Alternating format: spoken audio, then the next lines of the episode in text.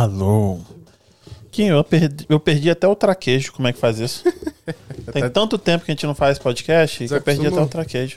Você, só, você agora só sabe fazer churrasco? Hum, o último podcast foi sábado, né? Quase uma semana que a gente fez. Tem esse tempo todo. Tava com saudade.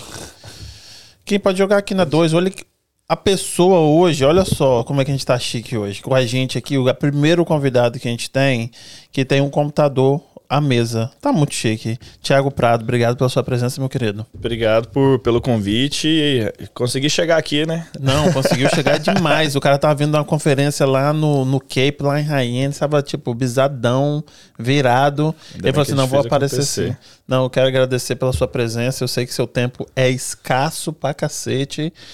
Mas é, é, não sei por que você aceitou, mas aceitou. Estou muito feliz pela sua presença. Cara, vocês estão fazendo um trabalho legal aqui, divertido, informativo. Eu falei, pô, vou, vou lá participar com os meninos, né? Pô, a gente um apoia o outro. E você sabe, eu comecei um projeto ah, de podcast também, então acho que é, é, é complemento.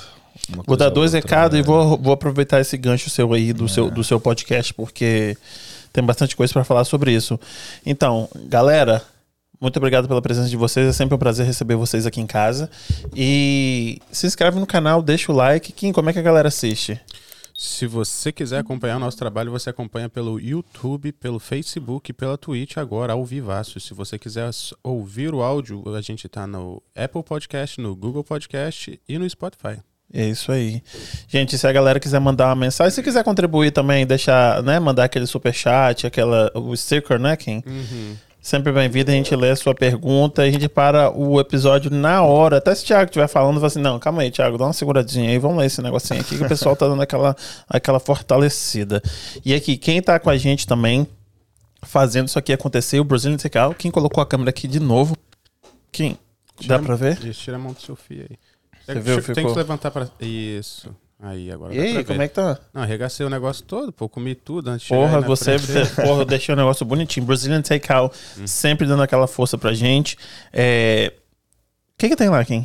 Cara, açaí, pastel, coxinha, salgadinho, salgadinho que você é difícil de encontrar, você não acha em lugar nenhum. Tem lá aquele bufezinho gostoso pra passar na hora do almoço. Fica até 6 horas da tarde, se eu não tô enganado. Bufezinho, ó. Dando aquela moral pra gente. Muito obrigado, Brazilian Takeout, galera de Fall River região. E Douglas de Almeida, o Loan Officer, aquele cara que puxa toda a sua capivara e sabe quanto que você pode gastar na casa. Antes de você procurar um realtor, procura o Loan Officer. Ah, esse pessoal, se você estiver assistindo pela televisão, o vai colocar o QR Code dele aqui no canto, só colocar o telefone ali que vai levar para as informações do, do Douglas de Almeida. Ou se você estiver vendo no celular, na descrição desse episódio, ou de qualquer outro episódio pelo Spotify, pelo Google, pelo ah, Apple, você consegue clicar e leva você para todas essas pessoas que estão ajudando a gente. Não, e o Douglas é foda. Cara, pra quem não conhece. Conhece ele? O grande amigo. O Douglas sabe o que tá fazendo. Doguita. Aí, não gosto que chame ele de Agora- Doguita, não. Hum. Agora, agora ele tá. Cara inteligente, né? Mudou pra um lugar mais quente, abandonou a gente aqui no inverno. Você vai fazer a mesma coisa? Cara, meu sonho, só porque só se eu for divorciado. Minha esposa falou que Flórida não tem muita cultura, não muda pra lá, não. É mesmo? É, é. Eu tô tentando convencer ela, mas acho que a, a chance, a probabilidade disso acontecer é mínima. É mínima. É. Você gosta do calor também? Eu sou goiano, né? Então Aham. a gente é da terra onde você frita o ovo no asfalto. Eu também sou de um lugar quente assim também, Cachoeiro e Itapemirim. E, e eu falo para as pessoas que eu já tive calor suficiente enquanto eu morei meus 19 anos lá, Uhum. pra mim tá bom. Então o resto é. Agora só quer frio. Você quer frio? Não, não, não aguento não. Não, eu, eu, literalmente, eu sofro com o inverno. É mesmo? Sofro, irmão. Inverno não foi feito pra mim, não. E é o ponto, assim, de... A gente tá começando o verão aqui agora, eu já tô pensando que Já vai daqui acabar. três meses tá acabando. Sofrendo. Ai, Eu tô sofrendo antecipado já. Mas aqui, você disse 22 anos aqui sofrendo e reclamando, cara. que... Não, 22 não muda. Você veio pra cá com quantos anos? 14. Com 14. É, sou da época que a gente não tinha Google Maps, não. Verdade, no máximo era depois aquele. Como é que chama? MapQuest. MapQuest. Não, não, a gente tinha o Garmin, cara, que imprimia. Você tinha aquele negócio que você comprava, você colocava no carro, o GPS mesmo. Não, sim, mas antes do GPS tinha que você imprimia o MapQuest. Ah, não, a gente tinha o papel, era um Isso. livro. Você passava o livro, Sim. abria as páginas aí. Quando você tava vindo pra Fall River, você tinha que passar várias páginas pra sair de Boston pra cá, entendeu? Era bem isso. Era desse, desse É. modelinho aí mesmo. Se perdia no meio do caminho, só porque a galera aprendia mais, né? É, hoje em dia ninguém sabe na padaria sem um GPS.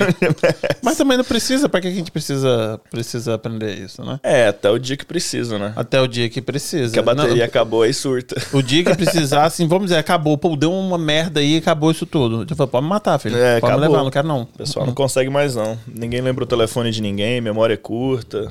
Galera só do TikTok, Verdade. Mas você é novão também, né? Instagram. Não, eu já tô meio velho já. Novão. Eu isso que eu ia falar pra galera. tipo assim, o cara, é, agência de, de seguro, Sim. podcaster. E aí eu falei nos meus stories, tipo, o cara é bonito, o cara é inteligente, fala bem pra O cara tá pedindo autógrafo. Não é? Daqui a pouco eu vou pedir um que autógrafo mesmo. Mas Imagina. e o seu, o seu podcast, você tava falando do, do. que você tá com esse projeto do podcast. E o nome, como é o nome? O nome do, do, do podcast é Imigrante Rico. Aham. Então, quem quem ah, teve essa sacada desse nome? Cara, fui eu. Porque tem duas premissas, né? Quais são os fatores que levam o imigrante a ter sucesso na terra do tio Sam? Porque, mano, a gente chega aqui do zero ou do negativo. Alguns têm o luxo de chegar com a micharia ainda, vender algumas coisinhas e tal. E aí, lógico, tem a indústria financeira, tem os caras do BTG, do Bradesco agora, porque eu, eu, eu formei, né? Tive a oportunidade de formar e trabalhar em Nova York, trabalhar em Miami também em São Paulo. Então, assim, a premissa do podcast não é pra esses caras, não é pra galera do Votorantim que comprou as torres do W Tower lá em Miami, não é pros caras que tá em Nova York na indústria financeira, nem de fashion, não. É pro brasileiro, igual minha mãe e minha tia, que vieram pra cá em busca do sonho americano, vieram com um zero negativo e chegaram aqui e fizeram acontecer. E aí a gente tá aqui há mais de 20 anos, você percebe que tem gente que, pô, vau, vral, dispara. E tem outros que só dá murro em ponta de faca. Aí por quê? Quais que são os fatores que fizeram uns tão bem sucedidos, igual você, tem, né? A gente tava conversando mais cedo ali no, no, no, no- background ali. Tem seu caminhão, tem sua casa, tá com seu podcast, tá com uma qualidade de vida maravilhosa, atingiu o sonho americano. E por que que tem outros que não? Começou junto com você. Qual que é o diferencial? E aí a gente começa a ver esse. é, aí já agora o Thiago, né, em inglês, pattern, como é que fala? É a. Agora- as, agora as você- semelhanças. É por isso que eu tenho um computador aqui, entendeu? Porque na hora que você precisa, você já brau, joga no tradutor. Você começa a ver as semelhanças entre características, né? ah, psicológicas, emocionais e também é, quantitativas que a gente consegue quantificar e, e explicar e falar, olha, peraí, ó, é, esse, essa pessoa fez isso, essa pessoa fez isso, e repete várias vezes, então se torna um- um- uma coisa recorrente. Então, essa é a premissa do podcast. E aí, o que que acontece? É, pergunto pra você aí, né? Qual que é a tradução de, de wealth? Yeah. Wealth, né? Então, tipo, wealth pra português. A tradução Tipo, é, é rico? é rico. Hum, E rich?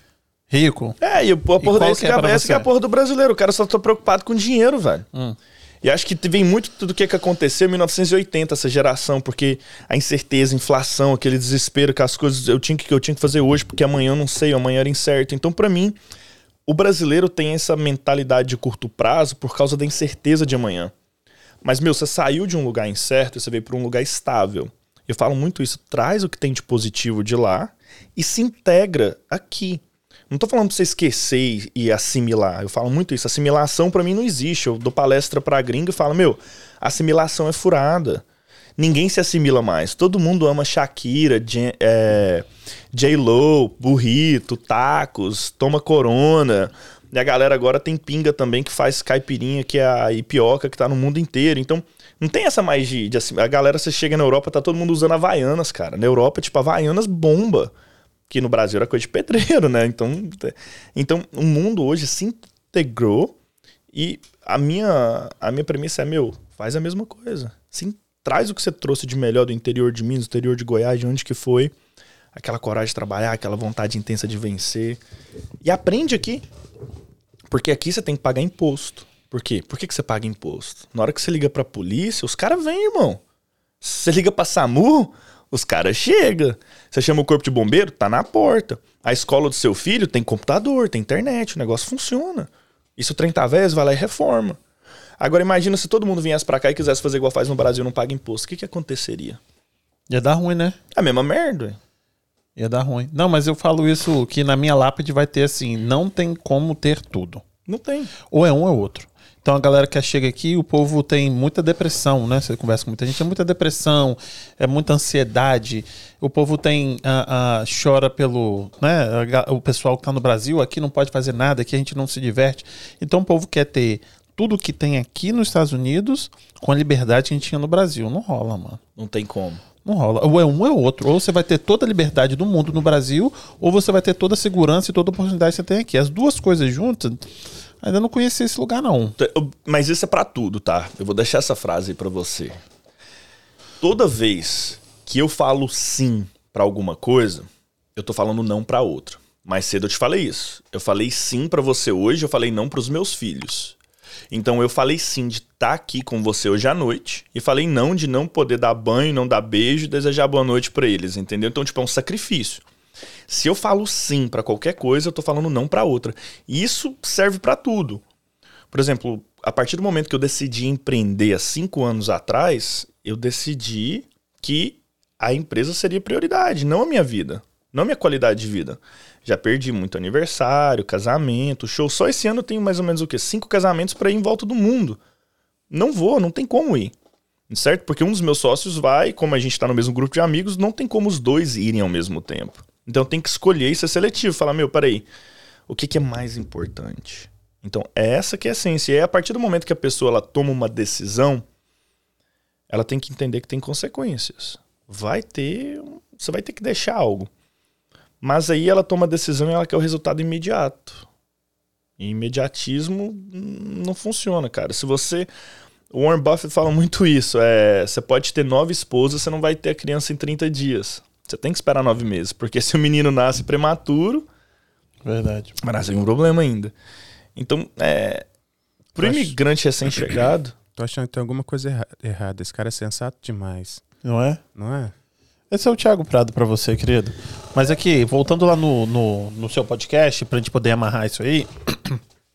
Tem muita gente que fez isso, né? Tem vários livros, né? Então vou entrevistar a 200 milionários para saber qual é o segredo, para saber qual é o pattern disso aí, né? Para eu poder escrever e que isso seja replicável. Correto. E aí você está fazendo a mesma coisa com o podcast que eu nunca tinha visto. Correto. Que é legal. Outra coisa para galera ah, o nome é Imigrante Rico, né? Eu acho que eu procurei só Imigrante Rico, não apareceu. Eu coloquei Thiago Prado Imigrante Rico, apareceu. É.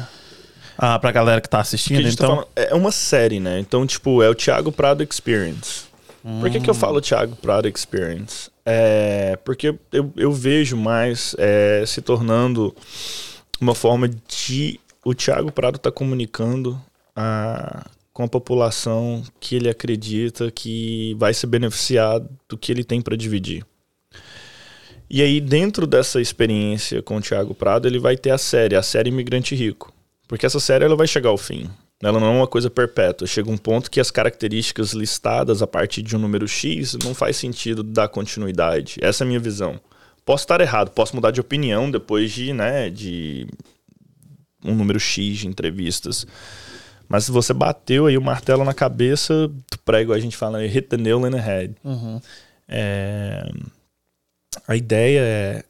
Não é dar uma fórmula mágica, falar pra pessoa, toma essa pílula que você vai ter o resultado, não, mas olha só, isso aqui funcionou para sempre. Isso que eu tô falando. Aí, isso aí é legal. E outra coisa legal também que do seu podcast é que, tipo, é meia hora, 35 minutos. Pô, você vai ali a pessoa dá um pouquinho do, do, do background dela, de como uhum. ela chegou, e você já vai. Característica, essa característica. E aí você vai apontando. A resiliência, ah, é tipo, a pessoa tem que. Toda uma estrutura. Sim. Se você assistir dois, três, vocês vão ver, tem uma estrutura. Isso. Que, que essas pessoas seguem. Então acho que isso aí, isso aí é bem legal. É, igual eu te falei, é, é, ele é para quem realmente quer se tornar um empreendedor, um imigrante de sucesso, porque eu acho que não só empreendedor também, tá? Acho que tem muita característica ali que pode ser adaptada para todo mundo, porque número um, plano A. Meu, negócio, vida, casamento. Se você tiver plano A e plano B, o trem dá certo, não, ué. Tem que ter um plano só. ué, peraí. casei, mas não, sei se esse trem tá dando certo, então plano B ali também. Se o plano A não der certo, eu vou pro plano B de novo. Mas isso aí é bem interessante, porque hoje todo mundo tem um plano A e plano B, principalmente um casamento, né? E, e aqui você falou, imediatismo, o plano A, B, C, então isso tudo aí é a mesma coisa. A pessoa quer para agora, não aconteceu agora, vamos pro plano B. Ah, não aconteceu agora, vamos pro plano C. E a pessoa não fica ali batendo na mesma tecla, né? Irmão, não fica. E, mas lógico, também eu tenho exemplo dentro de casa. Minha mãe foi casada por 11 anos com o pai da minha irmã e que não tinha amor. Foi naquela época, eu nasci em setembro, em outubro meu pai foi assassinado, eu tinha um mês de vida. Minha mãe foi mãe solteira aos 17 anos de idade. E na, nos olhos de Deus, nos olhos da religião da, da né, do interior de Goiás, porque eu brinco, a gente é o redneck do Brasil, né? Goiás. Ali é faroeste cabloco. Então, é, minha mãe foi forçada a casar de novo. E ela casou não porque ela amava, mas porque, meu, ninguém que vai querer uma mulher com filho e, tipo, viúva, né? Então, meu, você tem que, tem que fazer. Aí minha mãe fez, casou e logo com um ano veio a minha irmã, num casamento que não tinha sentimento. Minha mãe foi forçada, né, aquele, aquele relacionamento. E demorou 11 anos para ela conseguir sair daquilo. Então, é, o meu aprendizado de crescer dentro desse ambiente, lógico, meu padrasto foi um cara muito foda, um, uma pessoa que me influenciou muito na vida, muito filósofo. Eu tinha um relacionamento melhor com ele do que minha própria irmã tem com ele, entendeu? Então, assim, sou muito grato pelos conhecimentos que ele me passou, mas era um relacionamento que não tinha sentimento, era uma coisa que não deveria existir. Então, voltando para esse ponto, eu acho que quando a gente reconhece o erro e a gente reconhece que às vezes não é para ser, às vezes é melhor você cortar. E eu venho da indústria financeira, a gente fala isso, você comprou uma ação errada e tá perdendo dinheiro, vende aquilo o mais rápido possível para você focar no que dá dinheiro.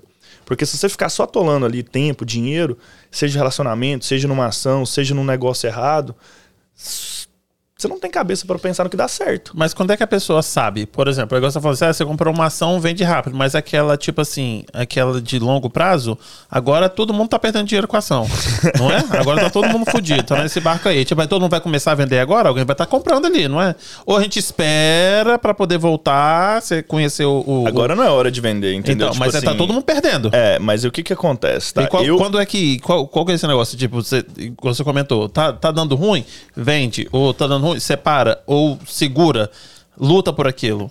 O que, é que acontece, tá? É... Eu sou um cara que gosta de coisas simples. Igual, tem, tem um sócio meu que gosta de Bitcoin, dessas de aposta em cavalo, essas coisas que para mim é, tipo, não faz sentido. Eu literalmente, eu gosto de comprar fundo de investimento imobiliário de cemitério, cara paga dividendo e eu sei que o cara vai morrer, brother. não tem Verdade. erro, não vai. comentei isso com ele outro dia. É. Melhor investimento que você faz hoje. Funerária. Energia, cemitério e alimentação. Cara, não tem, não tem feijão com bicho. No Brasil, a gente tem um plano, um, um, fundo de investimento imobiliário e tem um brother meu que eu respeito demais da conta, que é o Thiago Reis. Uh, o Thiago é um grande amigo é, da Sete Investimentos. Uh, desculpa, Aí eu conheci o Thiago na época da Sete Investimentos, que era Sérgio Thiago, que era o pai dele. E ele fundou a Suno. E a Suno Research, a Suno Investimentos, super recomendo para quem curte. É um cara muito sensato. O cara investe desde os 17 anos de idade. Eu falo muito isso, cara, você não quer ir no mecânico e pedir pro cara fazer cirurgia no seu cérebro. Então, tipo, tem gente que vai te ensinar a fazer as coisas nunca fez. O Thiago faz desde os 17. Eles são da família, acho que Sadia Perdigão. Os caras, tipo, cresceu na indústria e ele tem um produto para você aprender a investir em fundo de investimento imobiliário que é lindo. E para o brasileiro que está aqui, cara, vamos brincar aqui agora. Não gasta mais ou menos quanto por mês para fazer um podcast desse acontecer? É, parece que você realmente quer entrar. Vamos falar a verdade? Vamos entrar. Para fazer o trem acontecer mesmo, a despesa. É caro. Quanto é você caro, gasta lá? Não é? Não, tipo, a gente gasta um número Sim. alto não é para comprar equipamento, para fazer o negócio acontecer, para ter essa, essa, elegância aqui. Tipo, é um investimento. Verdade. Se a gente tivesse pegado isso aqui colocado em fundo de investimento imobiliário na hora que o dólar tava a 5, ganhando 1% de dividendo ao mês, eu te garanto que dava um retorno muito maior pra gente, entendeu? Com certeza. É, pô. Entendeu? Tipo, então assim, é uma coisa que, cara, é, pro brasileiro que tá aqui na terra do tio Sam, mano, se você. Aí o Walter falando, Sedlac, eu uso Indicassuno. É foda, cara. É muito bom. O, mat o material é baratíssimo em dólar, de graça. E o Thiago é um cara fora da curva.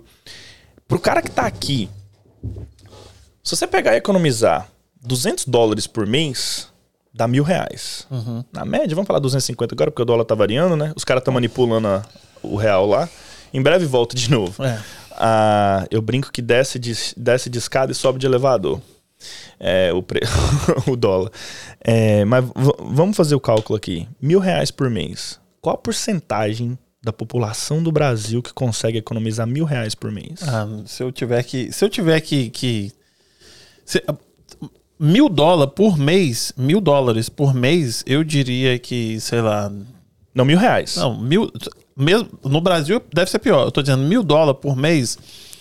Os americanos devem ser, sei lá, tem uma pesquisa 7%, Muito pouco. 3%. Muito pouco. E no Brasil, então, acho que é menos ainda. Se você der um Google aí, eu não sei. Se eu tivesse que, que chutar, eu diria 2% da população, Cara, de 220 milhões de, de brasileiros, olha, não junta mil reais. se você pegar a porcentagem da população brasileira que ganha 10 mil reais, tá? Por quê? Você tem que pegar por, a porcentagem da população que ganha 10 mil reais para economizar e ter 10%, né? A, de economias. Então, é... qual a porcentagem da população brasileira que ganha 10 mil reais? Muito pouco. Entendeu? Então, para economizar mil reais. Então, para o brasileiro imigrante que está aqui, economizar 250 dólares é muito. Não, é tranquilo. Então, o cara consegue abrir uma conta, né? A, no Banco Inter da Vida, num, na XP, com a Suno. Ele consegue botar mil reais todo mês, que é 12 mil reais no final do ano. E ele ganha 1% ao mês no juro composto dentro disso, sem pagar imposto ainda, sabia disso? Porque o dividendo de fundo de investimento imobiliário não tem imposto, é isento de imposto. Então, se você tem uma casinha de aluguel lá no, no interior, aquele aluguel seu, você tinha que reportar o aluguel, né? Legalmente. Uma brasileira, ele esconde o trem. Mas legalmente você não reporta. Agora você tem como você colocar mil reais todo mês, controlar do seu telefone, comprar um, um- um fundo de investimento imobiliário, que é o quê? É uma cota de um prédio. Você pode comprar uma cota do prédio do Facebook, uma cota do prédio do Google, uma cota do funerário. Você pode comprar uma cota de um ativo físico, você se torna sócio daquilo, você gerencia seu celular, não tem que incomodar sua mãe, seu pai, sua avó, seu tio, sua tia, faz tudo da sua mão e ganha 1% de dividendo ao mês. Mas deixa eu te perguntar, você, você indica a galera que tá aqui do, Bra do Brasil aqui a investir no Brasil ou a investir aqui? Demais da conta. Brasil tem o melhor juro do mundo. De- melhor do que o Brasil é só a Turquia. Só porque a Turquia tem problema de muçulmano, né? E cristão. Então, assim, o problema que a gente tem no Brasil é um risco idiosincrático político. Que é essa palhaçada que a gente tá vivendo agora. Que é tipo direita, esquerda e aí um doido no meio, né? Que é o Pablo Marçal que entrou agora junto com o Ciro Gomes. Ah, que tem. Que, não, que assim. hum, Acaba sendo menos doido que o Ciro ainda, né? Mas é, enfim. Não sei, eu não conheço ele.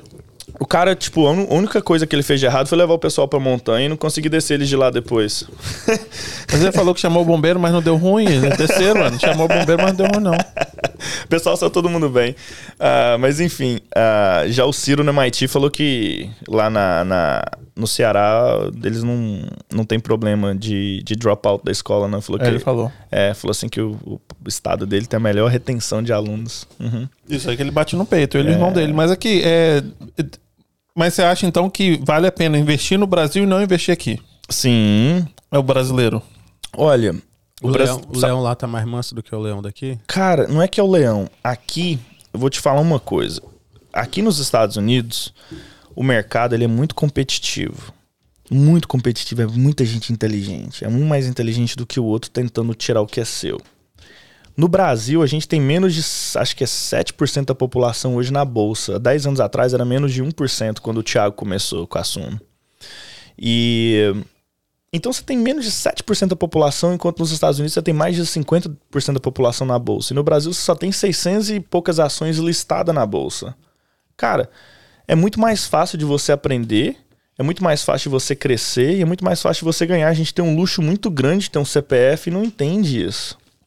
Porque, por exemplo, no Brasil você foca ali em 100 ações, você sabe que não vai dar errado. Eu, por exemplo, eu amava a Souza Cruz quando ela existia na bolsa antes dos britânicos comprar ela. Pagava 16% de dividendo e não tinha que gastar dinheiro com pesquisa nem com marketing. Por quê? O povo tá morrendo, mas tá fumando. É, ué. E agora não tem como você entrar com ação judicial mais. Porque Mas- não, você sabe. Eu tenho uma dúvida. E aí você incentiva às vezes, tipo, ah, vamos investir no Brasil. Eu gosto disso. Uhum.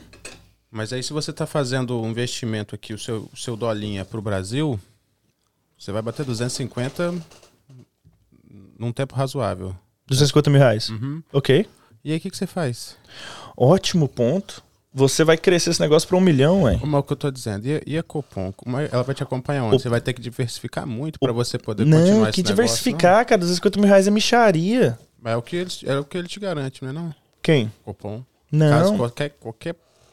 Vamos supor Não, mas isso aí- deu um, um, um, um, bancarrota ou qualquer Não, mas isso você tá falando de. CDB, de, de crédito. Até a de- letra, a de- letra de, de, de tá- crédito. É, você tá falando de. LCI, LC. É, tipo, isso é letra de crédito. Qualquer investimento que. Não, mas que, a Copom não. A Copom no back. No back é. Letra é de crédito imobiliário. não, no back é ETF, não, cara. E aí você. O que, que é que te garante? Nada, filho. Deus, ué. O que, que te garante que, que seu, seu, seu tio não vai pegar suas vacas?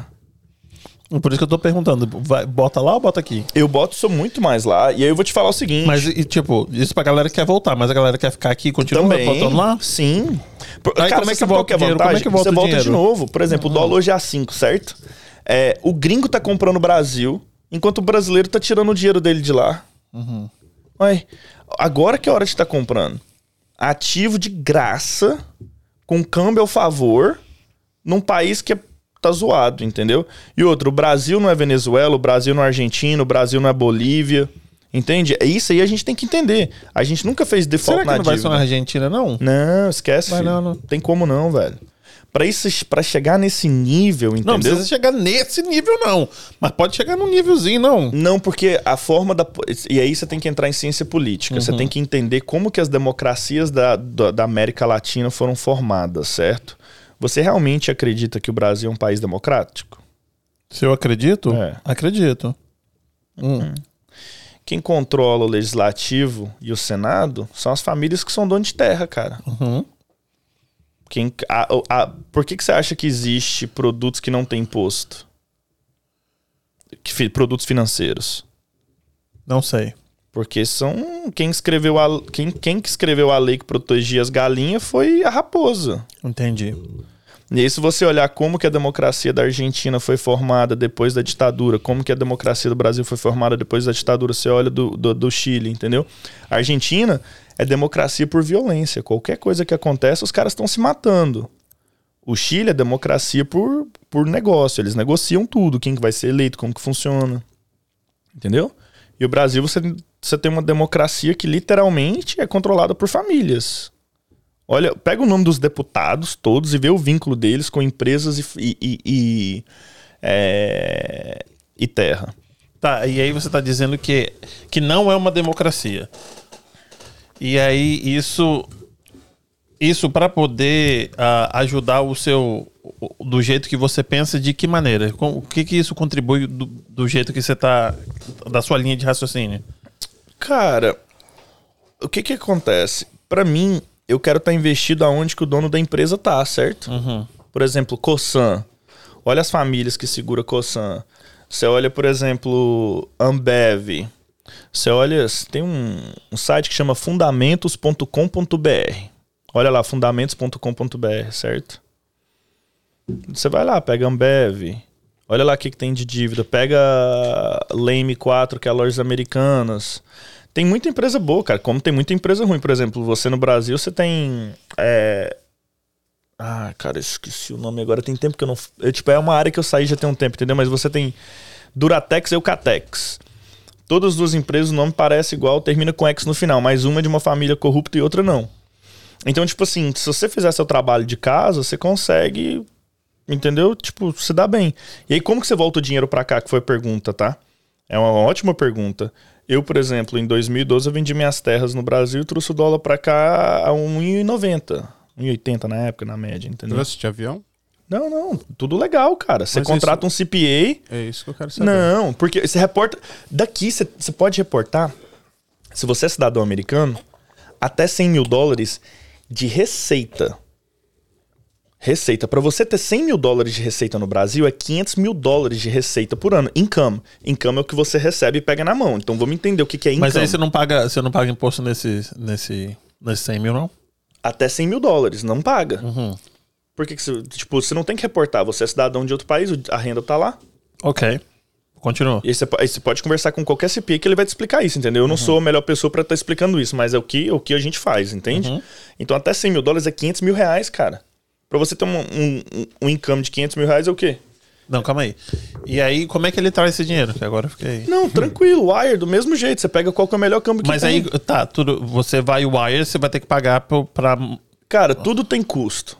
Você vai. Você Desculpa. tá dizendo o custo, mas não tem o imposto. Aí você tá dizendo até É, 100 você mil tem um dólares. custo, você tem custo de tarifa, por exemplo, do IOF do Brasil que você vai sair, o imposto sobre operação, entendeu? Então, tipo assim, você você vai, você vai, se você for tirar o dinheiro de lá pra cá, daqui pra lá não tem IOF, Uhum. certo? Mas aí, tipo, dependendo da época, o IOF é mais alto ou é mais baixo. Então, o problema é que a gente, trabalhador, não tem acesso a esse tipo de. Tem informação?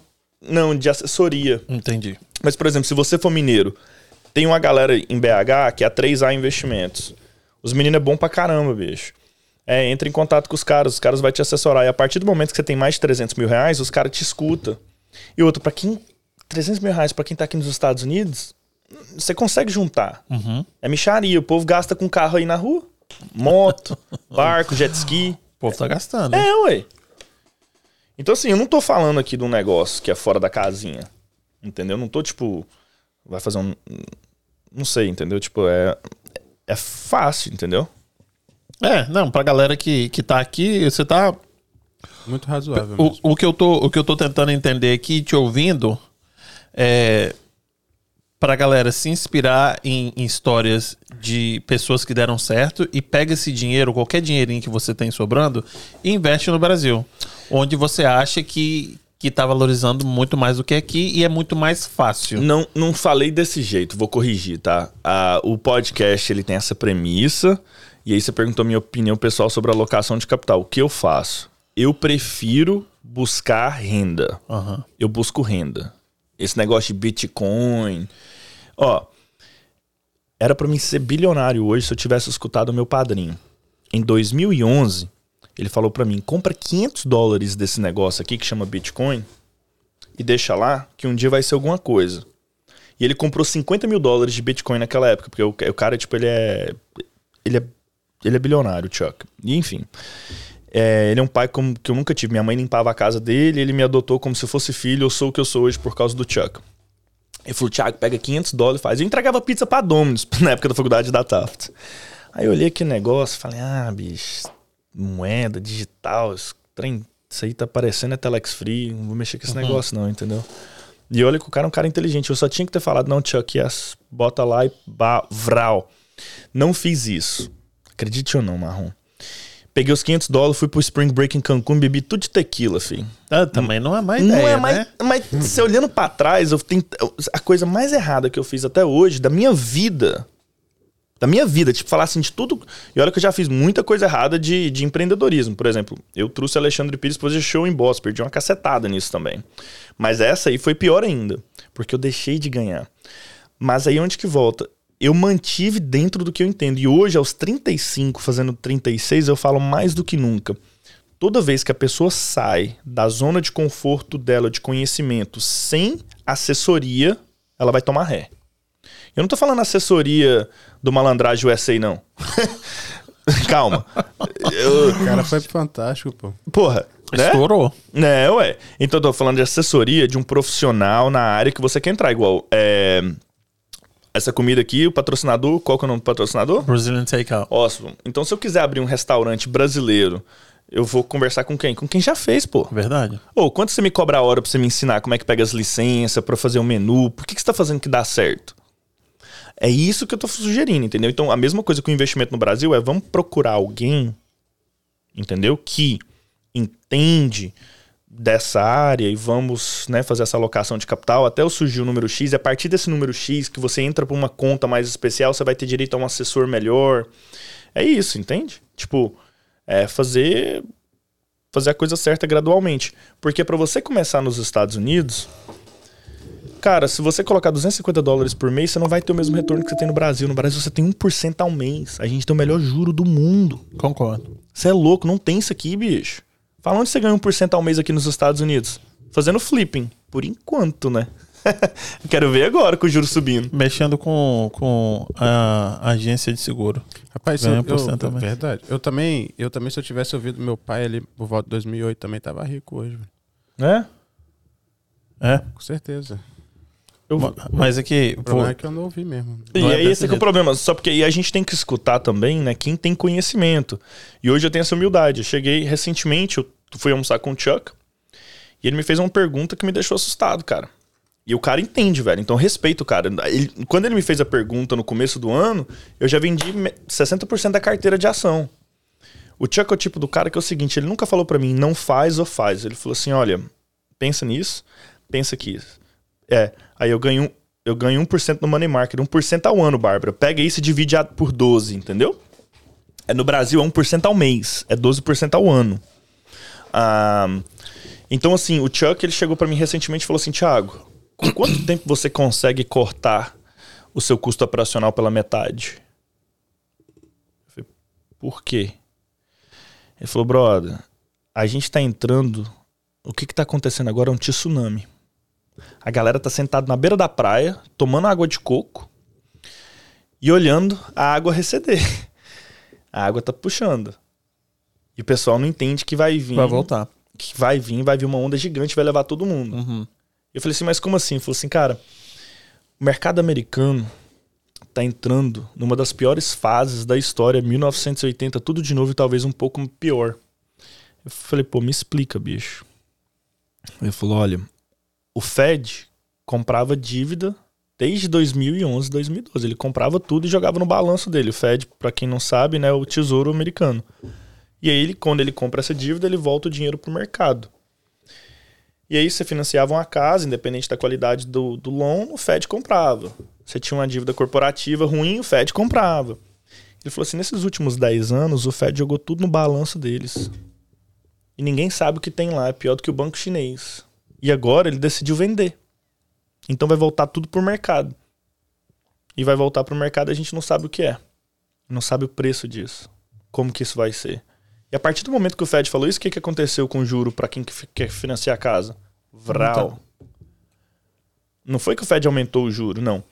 O apetite por dívida caiu Diminuiu. e o Fed subiu o juro um pouquinho, você já viu essa diferença. E, e, e essa é a visão do cara. Então, assim, quando eu falo de você investir no Brasil, quando eu falo dessa ideia, eu falo assim, em termos de renda, tá? Poder do juro composto. Por acreditar que, meu, eu, por exemplo, se eu não tivesse empreendendo aqui nos Estados Unidos hoje, eu estaria em São Paulo. Sem dúvida nenhuma. Por exemplo, se amanhã algum fundo de investimento que tá escutando aí quiser comprar minha empresa, meu, pode me comprar. All day, baby. Porque eu tenho muito problema no Brasil pra resolver, irmão. Toda vez que eu vou lá, eu falo, caralho, podia montar um marketplace pra isso, podia ter um marketplace pra aquilo. Tem muito problema pra resolver ali, bicho. É 230 milhões de pessoas. Porra, tem que ir um gringo da Sequoia pra criar um Nubank, velho. Porque o povo não acredita. Aí o povo é desacreditado. Ah, odeio o Brasil. Ah, que não sei o que é o Brasil. Porra, tá bombando, irmão. E eu, eu conheci um bilionário. Eu conheci um bilionário em, em, em BH recentemente. Deus vai colocar. Eu não sei te explicar. Deus faz as coisas de forma mágica na minha vida, cara. Eu tinha que fazer, um, eu tinha que fazer uma, uma operação em Minas Gerais. Eu tinha que comprar um prédio lá e eu não tinha dinheiro. Só porque a gente que vem da indústria financeira, você sabe que você não precisa de dinheiro pra comprar as coisas. Certo. Você fa- você faz a porra acontecer. Então eu tava conversando com o cara, falei, cara, eu tenho que locar um negócio com opção de compra. E aí o cara me trouxe um bilionário que é dono de muita, muita propriedade no Rodoanel e tal. Ele tem até o Intercontinental aqui em Boston, ele tem uma porcentagem daquele prédio do hotel ali do Intercontinental em Boston. Pra você, ter, pra você ver o nível do cara. Não vou citar o nome do cara. E aí ele chegou e falou assim, Thiago, Brasil é o melhor lugar que tem pra você ganhar dinheiro. E os Estados Unidos é o melhor lugar que tem pra você gastar dinheiro.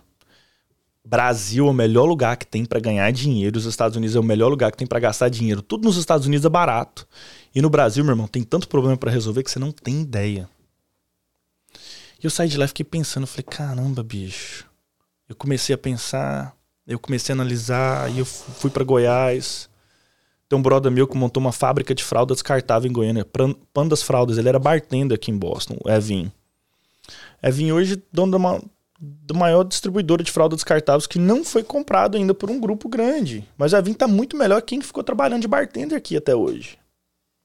E o Evin, quando eu fui ver ele no Brasil 10 anos atrás, desculpa, Evin, de falar, mas o Evin tinha nem conhecimento contábil, brother. Foi fazer um Senac depois que eu falei, brother, você não entende nem dos seus números, irmão. Aí eu falei, putz, cara. E pra gente que é formado aqui, eu, eu vou te lembrar outra coisa, tá? Aqui nos Estados Unidos, eu sou formado de uma mini Ivy, que é o que? A Tufts University tem a Harvard e tem a Tufts. Então a gente usou que, tipo, se você não consegue entrar na Harvard, você vai pra Tufts, né? Isso é um fuck-up que ah, foi parar ali. Ah, aqui, quando a gente forma, a gente faz parte mais ou menos de 5% da população. Que todo ano forma uma galera daquilo. No Brasil, a gente faz, por cento, a gente faz parte de 1% de 1% da população. Você parou pra pirar nessa? Você formou aqui do Bridgewater State College, você faz parte de 1% de 1% da população. Não é nem da Tufts, não. Porque qual que é a porcentagem da população de São Paulo que fala inglês, que estudou fora e tem experiência cultura americana com essa disponibilidade para trabalhar? Porque querendo ou não, a gente, depois que você mora aqui, cara, e você estuda aqui, você vira um animal diferente, você é diferenciado. Então por isso que eu falo do Brasil.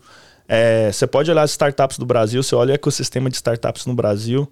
Ah, recentemente, você, você, viu que eu estava em Nova York com os caras, é, da G4, os caras criaram a melhor universidade de educação para empreendedores do Brasil. Tava numa sala com só nego. Eu era o menor cara da sala, velho. Sério, eu acho que assim, eu acho que o cara mais.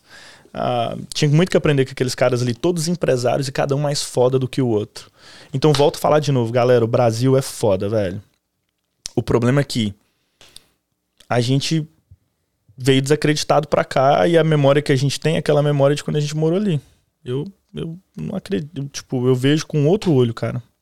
E convido todos que estão aqui a voltar e olhar para o Brasil como oportunidade, não chegar lá e ficar reclamando. Porque tem oportunidade pra caralho. E então essa é a minha sugestão. E o mercado agrícola, Thiago? Porra, velho, bombando, viu, bicho? Só que a gente tá num- numa correção secular, né? No mercado agrícola. Então a gente tá tendo esse rebound agora. O que, que é secular? Desculpa, cara.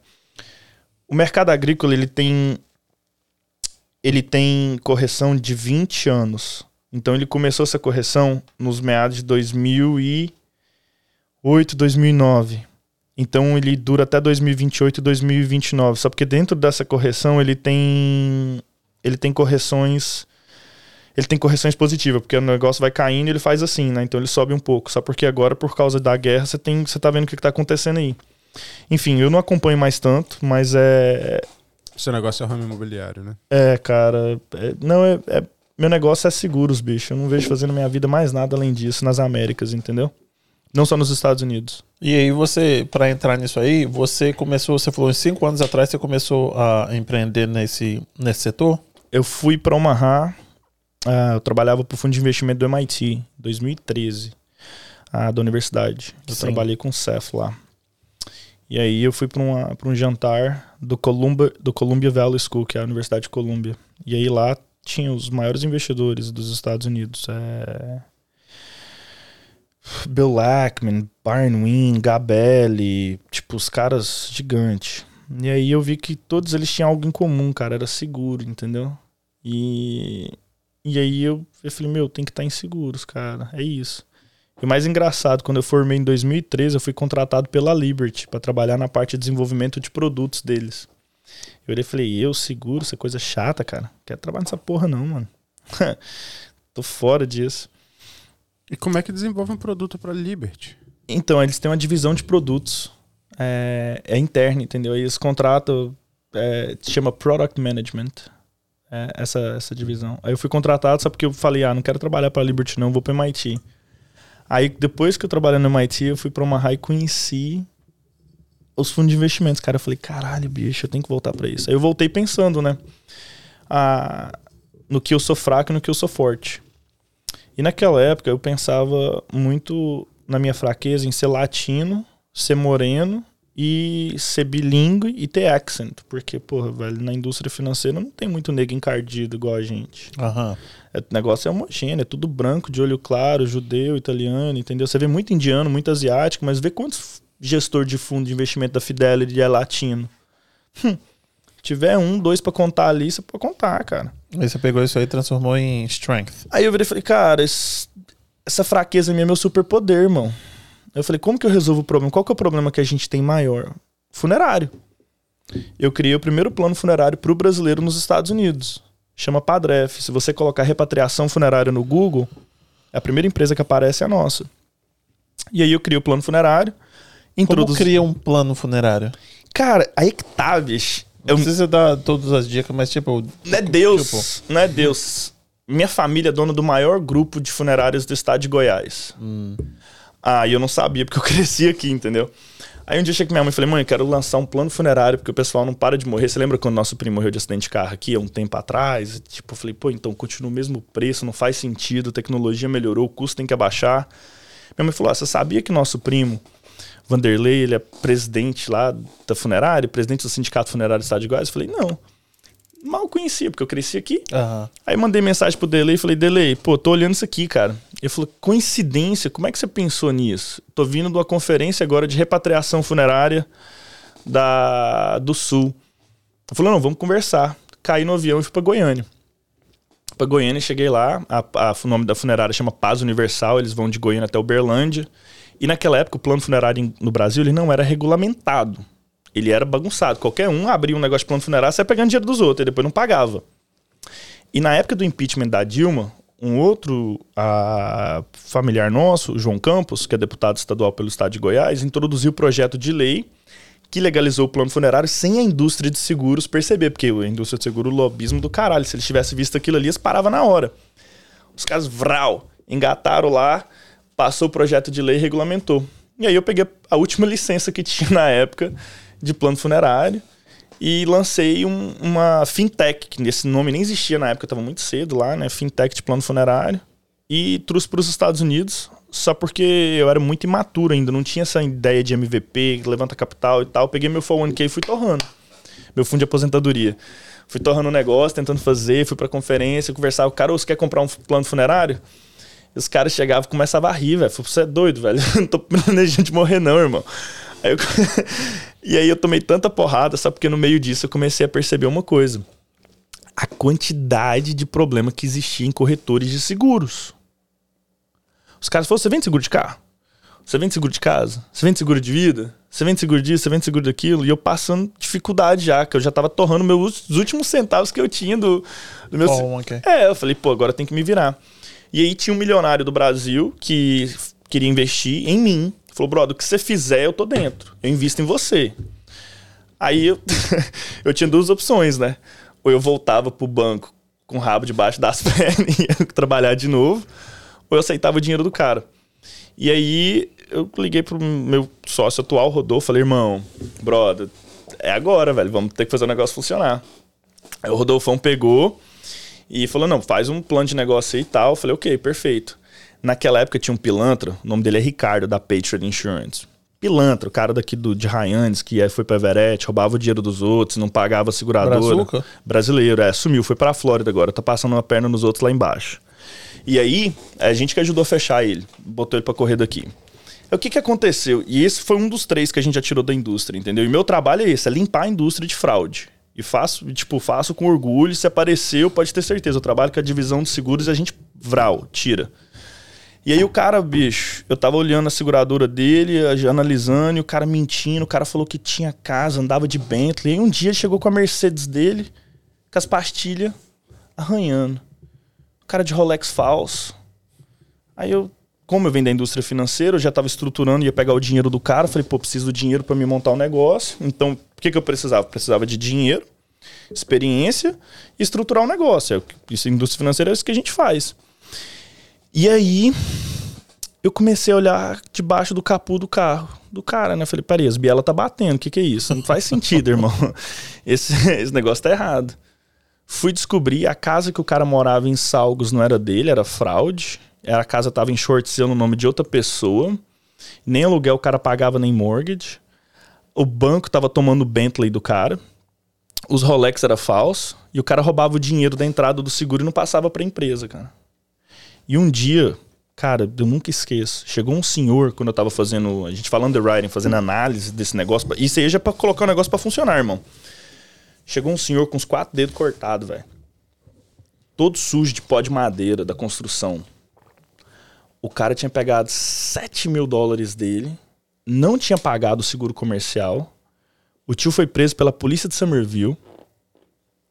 E tava pé da vida. E o cara desapareceu pela porta do fundo mentindo falando que não tava lá, e o senhor com aquela carta de corte ainda. Um pai de família, irmão. Imagina se ele fosse, se ele tivesse uma carta de deportação. Fudeu. Não voltava para casa, velho. Verdade. Um pai de família acabou com a vida dele por causa de um vagabundo pilantra que tava roubando dinheiro para andar de Bentley. Entendeu? E ali para mim falei, falei, deu, velho. Vou meter um undercover dentro desse lugar desse cara e ele vai ver o que, que vai acontecer. E foi isso que a gente fez, entendeu? Porque a divisão de seguro não faz. E aí, pá, a gente pegou o negócio e foi e fechou. Entendeu? Tipo, demorou. Trabalhei com um cara que foi roubado por ele também. É, velho. Se disse, é sair mesmo, né? Não, tem, não, mas a divisão de seguros eles funcionam desse jeito, entendeu? E agora, tipo assim, Pô, a nossa. Eu vou falar um negócio pra vocês: a nossa próxima governadora vai ser Maura Healy. Literalmente, ela já ganhou. Isso aqui eu falo pra você porque que ela ganhou. Ela já ganhou disparado no. Ela vai ser nominada pelo Partido Democrata e ela tem dois terços dos votos acima dos republicanos. Não tem nem graça. E eu vou falar pra você, cara, pra quem faz coisa errada, a Maura Healy, que era DA, entrar como governadora, pode se preparar, irmão, porque o negócio vai passar o pente fino. Hum. Principalmente pra quem sacaneia a minoridade. E aí foi aí que eu construí meu projeto de negócio. Falei, cara, nosso povo sofre demais, bicho. Ó, de onde surgiu a BRZ? A BRZ surgiu, sabe de quê? De sofrimento, cara. Você vê o imigrante trabalhar, suar, dar sangue, suor, perder aniversário, perder nascimento, perder velório. E aí vem alguém e sacaneia o cara, velho. Pô, sacanagem, cara. Então, assim, a gente preocupa com o imigrante. A nossa missão é ajudar o imigrante a proteger o sonho americano dele. E a gente faz isso com muito amor e muito carinho. É a cultura da empresa. E aí a gente criou essa empresa, pegamos o capital de um cara que acreditou em mim, falou: não, tá aqui, ó, 200 pau, vai lá. A gente foi abriu a BRZ no centro de Framingham, que já tinha cinco corretoras, uma delas já fechou e mudou. As outras estão fazendo o que a gente faz também, então eu sou muito grato, né, a- às outras empresas, a Amazon Insurance, a Point Insurance, a PTI, que agora começou a abrir até mais tarde. Eu tenho muito orgulho, eles estão abrindo até mais tarde. Chama Efeito BRZ, sabia? A BRZ não faz bem só para os clientes deles, mas faz para os clientes dos concorrentes também, porque os caras estão abrindo até mais tarde no sábado também para dar um atendimento de qualidade. É, ué.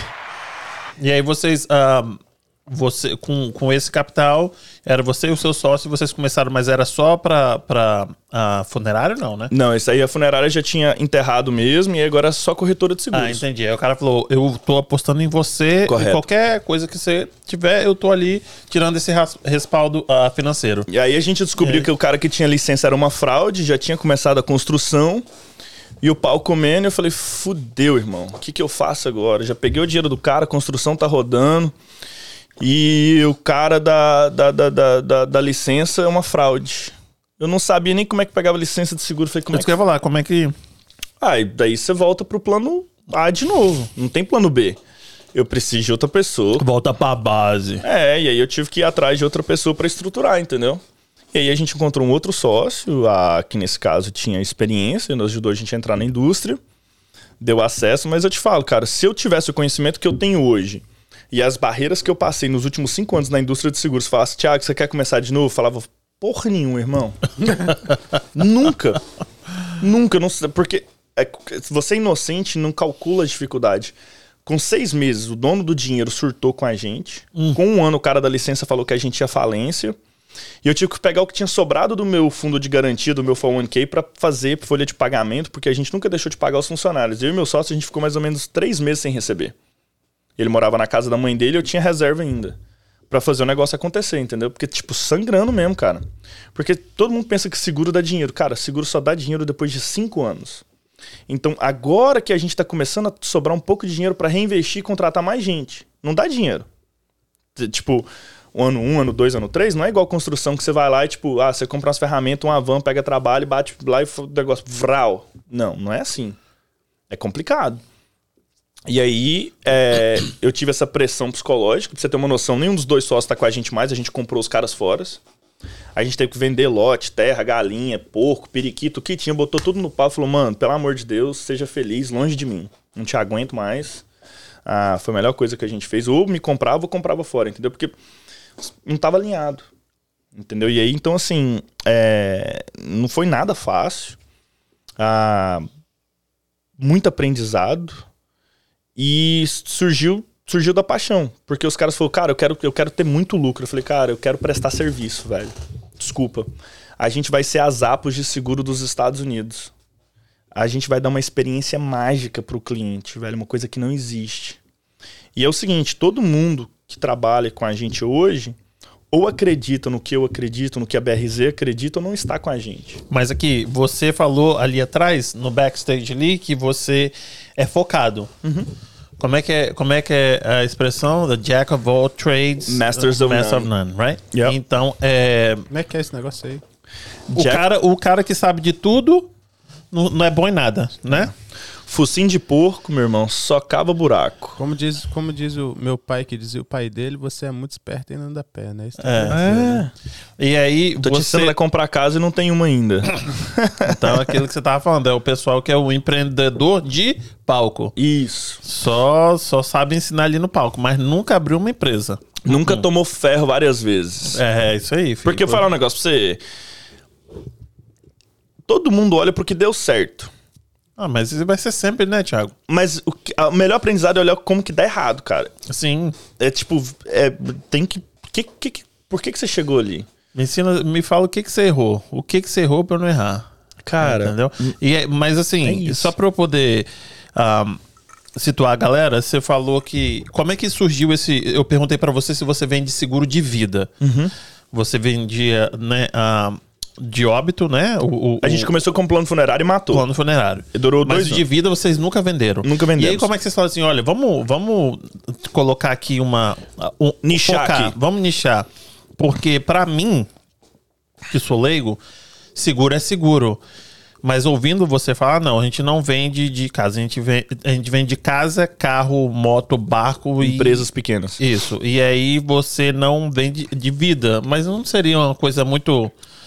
É um complemento. Não faz sentido ir pra esse lado? Não faz? É Então, muito diferente? É muito diferente. Ah. É uma equipe completamente diferente, é um processo completamente diferente. Eu, cara, eu acredito muito em trabalhar com profissionais é, capacitados, especializados na área deles. Certo. E seguro nos Estados Unidos é muito importante. Você é caminhoneiro, você sabe, irmão. Uhum. Pô, velho, é sua vida. É, tipo, é, se você. é, se você tem um problema na estrada, os caras que são caminhoneiros grandes, por exemplo, eles levam a vida de várias pessoas juntos. Se, Sim. um, se, um, se um jackknife ali, um caminhão faz um jackknife na, na, na, na estrada. Esses vídeos que a gente vê o pessoal lá pra Maine, New Hampshire, na hora que começa a escorregar ali, filho, fica irmão, 500 caminhão batendo. Isso. Não é de Deus naquilo ali não, hein? Yeah. Entendeu? Então é muito complicado, entendeu? Ah, então, assim. É, Vocês decidiram fazer, focar nisso aí. Correto. Mas foi a ideia sua, do seu sócio? Tipo, vamos focar nisso? Não, Ou- é estratégia mesmo, entendeu? Eu sou um cara de estatística, por exemplo, eu escolhi Framingham por causa de, Da de comunidade. dados, não dados, né? Dado estatístico da população que existe. A gente escolheu por causa de dados, e é dados, cara. No final, tipo assim, dados não esconde, irmão. E aí você, lógico, você pode falar, ah, seguro de vida é um mercado gigante. No York Life tá vendendo muito seguro de vida. Mas, cara, é, é diferente. Então a gente tem que aprender a ter nosso círculo de competência. Eu, eu, por exemplo, hoje, nosso concorrente, cara, nosso concorrente é a Geico, é, que, que gasta 1,5 bilhão de dólares por ano e desligou o call center deles, estão abrindo corretores de seguros. Descobriram que não dá certo. Falou, peraí, não consigo bater os caras, eu vou me unir a eles. Nosso concorrente? A Liberty Mutual, que tá fechando agora os, o Liberty Mutual direto e tá abrindo uma corretora de seguros que chama Compare On. Nosso concorrente é a Next Insurance, que é uma fraude. Desculpa. Não, uma- é uma mentira de InsurTech, que na verdade é uma corretora de seguros com call center em New York. Ah, porque a gente é uma empresa de atendimento que vende seguros usando tecnologia, cara. Isso, então, pra galera entender, você. Se eu for até a sua empresa, vocês. ah, pode vocês vão internet. achar, ou, ou pela internet, É. vocês vão achar o melhor seguro pra minha necessidade. O melhor custo-benefício para sua necessidade. Sim, mas aí vocês têm um pool de, de seguros. Mais que de você- 52 empresas. Isso. Então vocês são a agência que vocês vão ligar. Corretores. Corretora. Tá. É corretora é, que vai ligar a, a companhia e o cliente. Vocês Correto. estão ali no meio. E aqui nos Estados Unidos, muita gente não entende isso. agência cara. e corretora são duas coisas diferentes. É, não, porque na verdade a agência é um escritório, corretor em português, né? Então agency Entendi. não traduz para agência, é, é meio, é meio confuso. Em português é corretora. Mas eu vou te dar um ótimo exemplo aqui na- nessa região que a gente tá, tá? A gente tá bem perto do mar, né? Qual que é a sua distância da água aqui? Ah, não sei, 100 metros. Ah, 200 metros? É, então, tipo assim, por exemplo, várias empresas não querem esse risco aqui se a casa for de duas, três famílias. Era isso que eu tava falando com minha esposa, porque eles vieram, o cara veio dar o, o, o appraisal aqui Uhum, de novo, depois de um ano, e aí a casa subiu, sei lá, 100 mil. Correto. E aí eu liguei pra...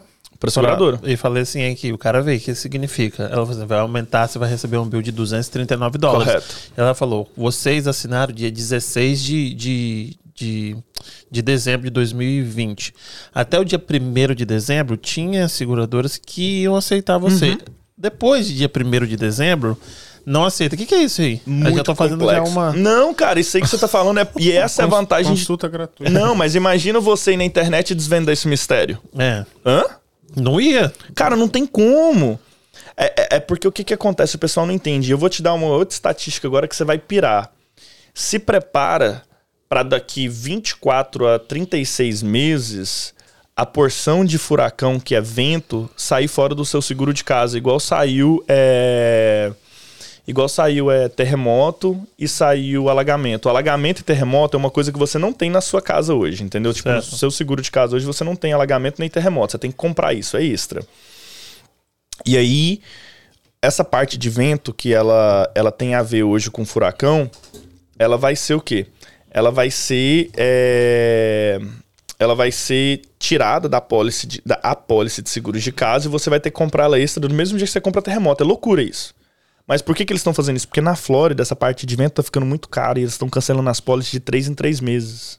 Mas aí vai, vai foder com todo mundo? Vai foder com Por- todo mundo. Porque na Flórida tá dando isso, então é, é- é o mesmo sentido, Esse é, é o o meu mesmo thinking behind desse negócio da água? Esse é o meu isso, esse é o meu próximo projeto político, tá? Eu quero começar a trabalhar com os nossos legisladores federais, porque na minha visão, cara, é, o trabalhador, o pai e a mãe não vai conseguir morar nessas regiões e vão ter que morar em regiões mais longe, eles vão passar menos tempo com a família deles.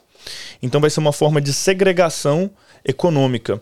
Ou seja, o trabalhador que tem uma classe é, baixa, que não consegue pagar o mortgage da casa dele mais porque o seguro vai, vai estourar o, a- O o orçamento. orçamento dele mensal, vai ser forçado a vender aquela casa e vai ter que ir para o interior.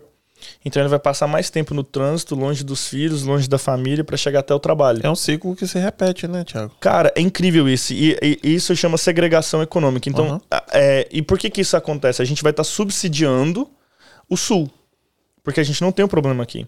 Então, assim, é, é um trabalho que a BRZ faz, entendeu? É diferenciado, igual o projeto A Carteira de Motorista. Tenho mais ou menos três anos que eu venho envolvido, porque eu vi que tinha um potencial mesmo de acontecer. Tem pessoas que trabalham aí já há 10, até quase 20 anos por trás disso. Mas eu abracei a causa porque eu acreditei. Falei, cara, agora é o momento. Entendeu? É, eu tirei o meu tempo. Você lembra que eu te falei mais cedo? Toda vez que eu falo sim pra alguma coisa, eu falo não pra Tá outra. renunciando a alguma Tô coisa. renunciando a alguma coisa. Então eu comecei a renunciar é, várias coisas para me poder trabalhar no projeto A Carteira, conversar com políticos, fazer doação, pedir doação, porque eu acreditei que funcionava. E a BRZ a gente tem essa parte social, entendeu? É uma empresa para fins lucrativos, mas com uma missão social.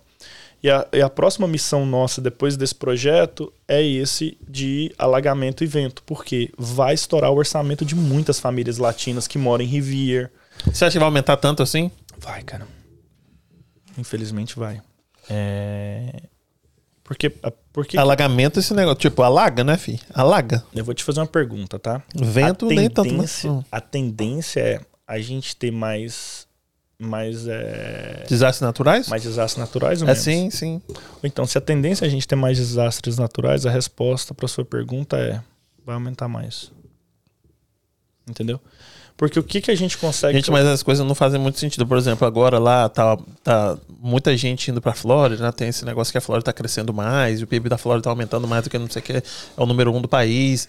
E aí tá com a galera, todo mundo indo pra lá, tá crescendo, e a gente tem que subsidiar o, o, problema deles, porque não tá dando conta, porque lá tá tipo, você mora no, no quente, não, eles mas têm mais, chove eles têm mais, e eles têm mais furacão Não, eles dia? têm mais, eles têm mais sinistros do Uhum. que a gente. E a lei de seguro é a lei de números grandes, love large numbers.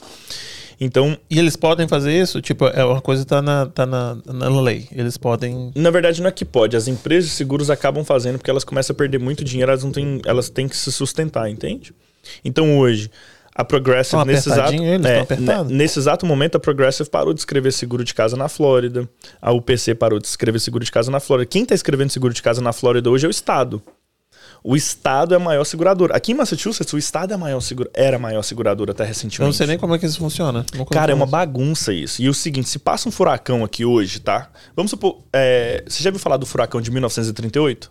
De Massachusetts? Não. Cara, é gigantesco.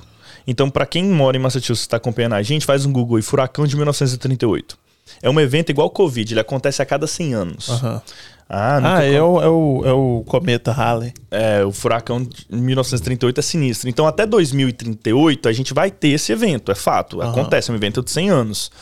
Se ele acontece hoje, o estado de Massachusetts não tem condição para pagar, porque a, a seguradora do estado, que chama M, M, M- MUPC, que é Massachusetts Underwriter Policy, Home Policy, a MPYA, desculpa. MPYA, Massachusetts, whatever, Underwriter, eu não sei a sig- a sigla disso. Ah, o negócio M- aí, ah.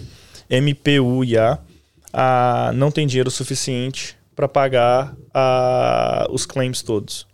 Eu conversei isso recentemente com um senador, falei, cara, você sabia que a gente é a maior, sabia que a gente é a maior seguradora do, do, do, do estado? Aí o, o, o senador Elridge, ele, não. Eu falei, pois é.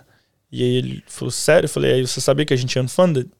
Ele, sério? Eu falei, é. Mas a gente é unfunded pra tudo, né? Tipo, pra bridge, pra roads, pra... Isso é federal. Sim, mas tipo, tá tudo unfunded. Yeah. Tipo, não tem dinheiro pra porra nenhuma.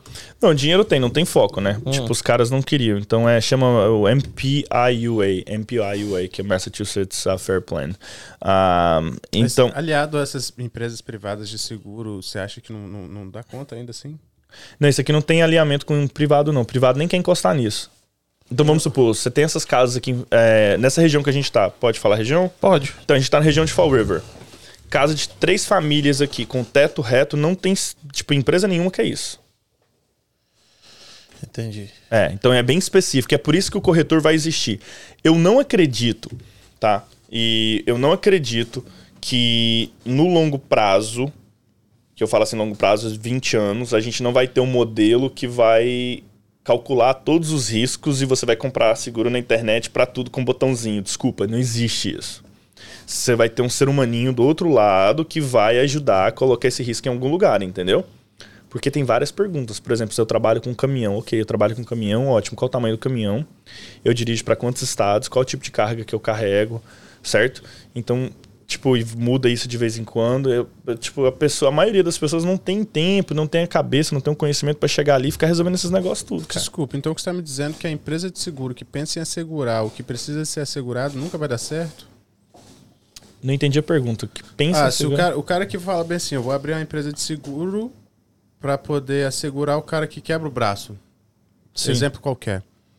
O foco dele não é cobrir o cara que vai quebrar o braço, porque ele sabe que se ele for cobrir esse cara que quebra o braço, ele vai se dar mal. Ele não vai ganhar dinheiro. Não, a lei de lá. então, aí é que existe, tá? O modelo para pagar o cara que quebra o braço, ele vai entrar e vai falar o seguinte: ok. Qual a idade, qual a faixa etária desse cara? É, se ele tem de 10 anos a 18 anos e ele anda de skate, a probabilidade dele quebrar o braço é maior do que o cara que não anda de skate, Então entendeu? a Faz póliza dele vai snowboard. ser mais alta. Então o prêmio dele vai ser mais alto. E eu tô falando o seguinte: agora eu sou a Lloyds of London e eu faço seguro de, de, de- Vamos falar de joelho de cara que joga futebol, em vez de ser braço. Ok. Sabia que tem seguro pra joelho, né? Uhum. Então pronto. O cara faz. J-Lo tem coisa na perna A dela? coxa, não É. tem? É. Então, tipo, tem seguro pra tudo, entende? Todo. É, todo.